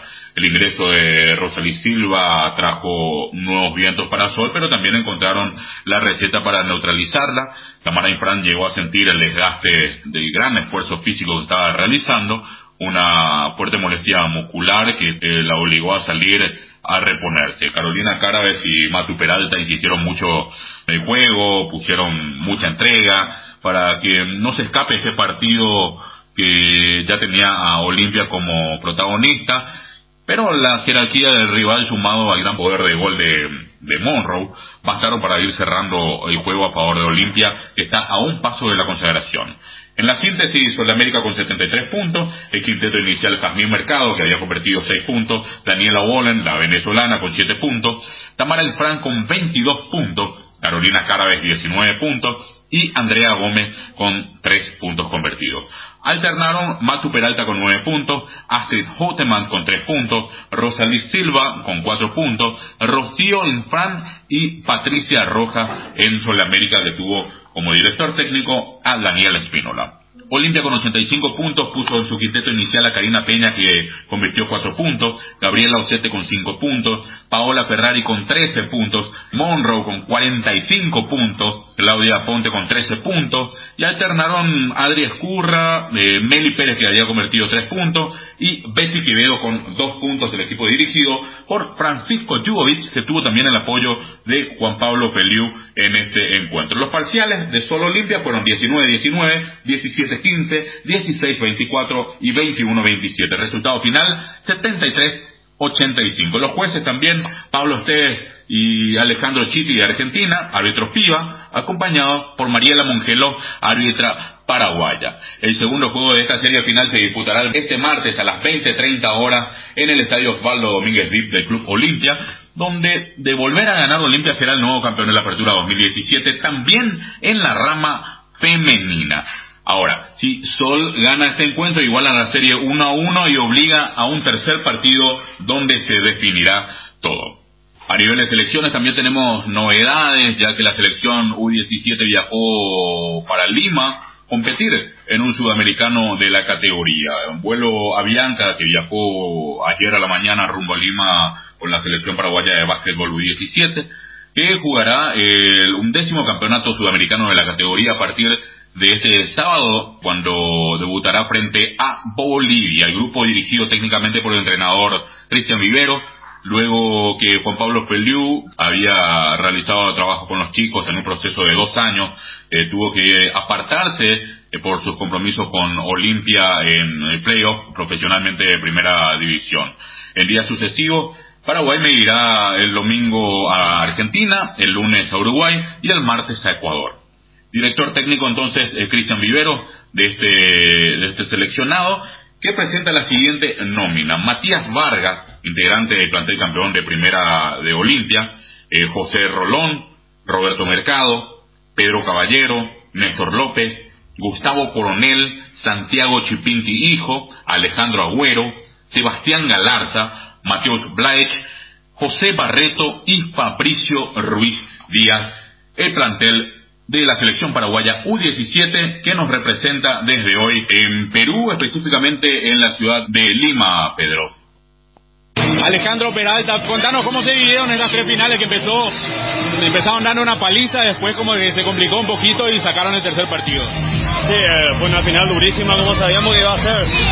El Villarreal no, no iba a bajar la guardia, eh, tiene muy buenos jugadores, jugadores que jugaron final, extranjeros grandes que, que convierten, bueno, eh, pero nosotros estamos confiados que si hacíamos lo teníamos que hacer, no iba a ir bien, bueno, se dio, lo fue, muy feliz por eso. Hasta complicó, se complicó un poquito en este último partido, en las primeras partes, pero después como que te encendiste vos también, se encendió el equipo y funcionó todo para poder lograr este objetivo. Sí, eh, creo que en ofensiva un equipo que cualquiera puede convertir, pero en defensa estuvimos sólidos todo el partido, estuvimos bien, complicamos a sus mejores jugadores, paramos a sus mejores jugadores, y nada, eso nos, al mismo tiempo nos dio un poco más de libertad en ofensiva, eh, se nos abrió el aro, eh, también hay que, hay que meter, no, eh, pero por suerte se nos dio, nos entrenamos para eso, nos preparamos mentalmente, nos entrenamos duro y bueno, ahí está el resultado. Si pudiéramos citar una cosa importante, gracias a qué Olimpia logró este título. Gracias a, a que Olimpia es un, un club muy unido, eh, desde, desde, el último hincha hasta los dirigentes, cuerpo, eh, cuerpo técnico y jugadores, estuvimos siempre unidos. Eh, tuvimos una, una, mala noche la vez pasada, pues el, el hincha eh, se sintió confiado, vino a apoyar, llenó la cancha y bueno, hoy le, le destruimos de la mejor manera. Gracias, felicidades, que disfruten. Alejandro Peralta de los Olimpia Kings, campeón de esta apertura 2017. ¿Qué significó para vos esta gran campaña con el Olimpia? No, y la verdad que increíble, hemos trabajado con esto, hemos hecho todo el esfuerzo y bueno, hoy hemos concluido con un campeonato más. ¿Cómo se vieron estas, estas finales que después en el segundo partido como que se complicó y luego lo sacaron? Muy reñida, muy pareja. Eh, Libertad un gran equipo, la verdad que también hizo mérito para estar en la final y bueno, han demostrado, nos han sacado el segundo partido, pero bueno, hemos podido dejar el campeonato. ¿Cuál fue la clave para que Olimpia se quede con el título? La concentración, la verdad que entramos con mucha ambición, la verdad que hemos estado concentrados y bueno, eso nos mantuvo activos y pudimos, pudimos defender bien y pudimos salir campeón. Gracias, Fenchi, un mensaje que quieras hacer llegar a todos. No, eh, que, que, sigan apoyando el básquet, ¿verdad? Agradecerle a toda la gente de Olimpia, a mis padres, a mi señora, a mi hijo. Y bueno, dedicarle nada más a ellos que, que siempre tuvieron y, y, que nos sigan apoyando al otro torneo. Juan Pablo Feliu, director técnico de Olimpia, contanos cómo fue desde el inicio para llegar a otro título eh, con el Olimpia. Sí, la verdad que duro, difícil, un cuadrangular complicado, con buenos equipos. Uh -huh. Eh, eso también nos, nos, generó, nos potenció, todos los equipos nos daban como candidato a nosotros, pero nosotros sabíamos, respetábamos a los demás. Y creo que el camino empezó desde el primer día que los dirigentes le apostaron a este, a este proyecto de la, seriedad que lo hicieron y, y hoy está coronado con, una, con un título, ¿no?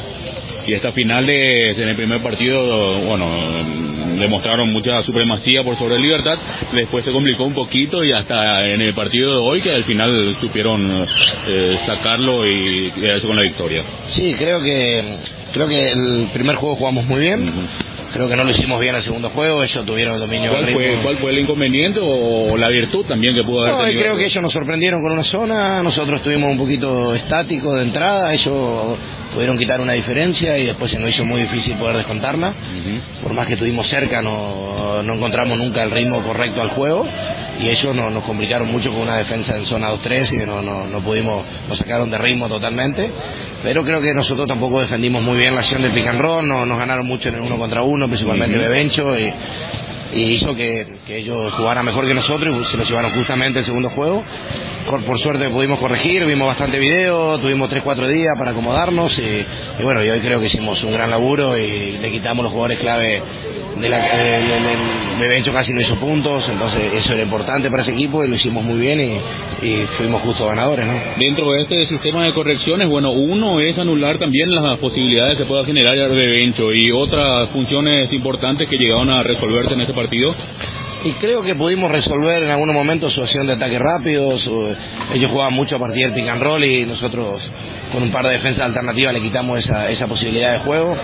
Lo llevamos a un juego donde por ahí nos sentíamos un poquito más cómodos, un juego más de uno contra uno en el poste bajo, donde lo podíamos controlar más. Creo que tuvimos la virtud para ajustar de ese lugar y después ofensivamente estuvimos muy bien. Creo que al principio tuvimos muchas pérdidas y no creo que el juego hubiera, se hubiera abierto bastante antes y eso no, no lo, mantuvo bastante tiempo el juego a ellos, pero creo que, que habían sido en ese momento errores nuestros más que virtudes de ellos. ¿no?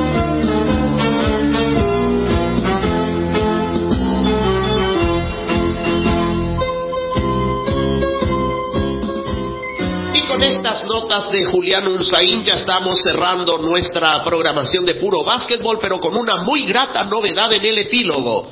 Acaba de finalizar el primer partido, el juego inaugural del Campeonato Sudamericano U17 varonil en Lima, Perú. Paraguay logró su primera victoria derrotando a Bolivia 71 a 35. Los parciales todos fueron favorables a nuestro equipo. 20-15, 22-5. La primera mitad estaba ya 42 a 20 adelante Paraguay y cerró 11-7 el tercer cuarto y 18-8 el último. O sea que en el global ganó 71 a 35. Barreto con 11 puntos fue el máximo goleador nacional, también obtuvo 7 rebotes y otra figura destacada fue Agüero con 3 asistencias. Paraguay vuelve a jugar mañana enfrentando a Argentina y pasado mañana a Uruguay dentro del grupo B de este torneo. Nos vamos, gracias audiencia por la preferencia, la mejor de las noches para todos y que en la tabla de posiciones de nuestras vidas Dios ocupe siempre el primer lugar. Para ello, Cristo es el camino, la verdad y la vida y nadie llega al Padre sino a través de Él.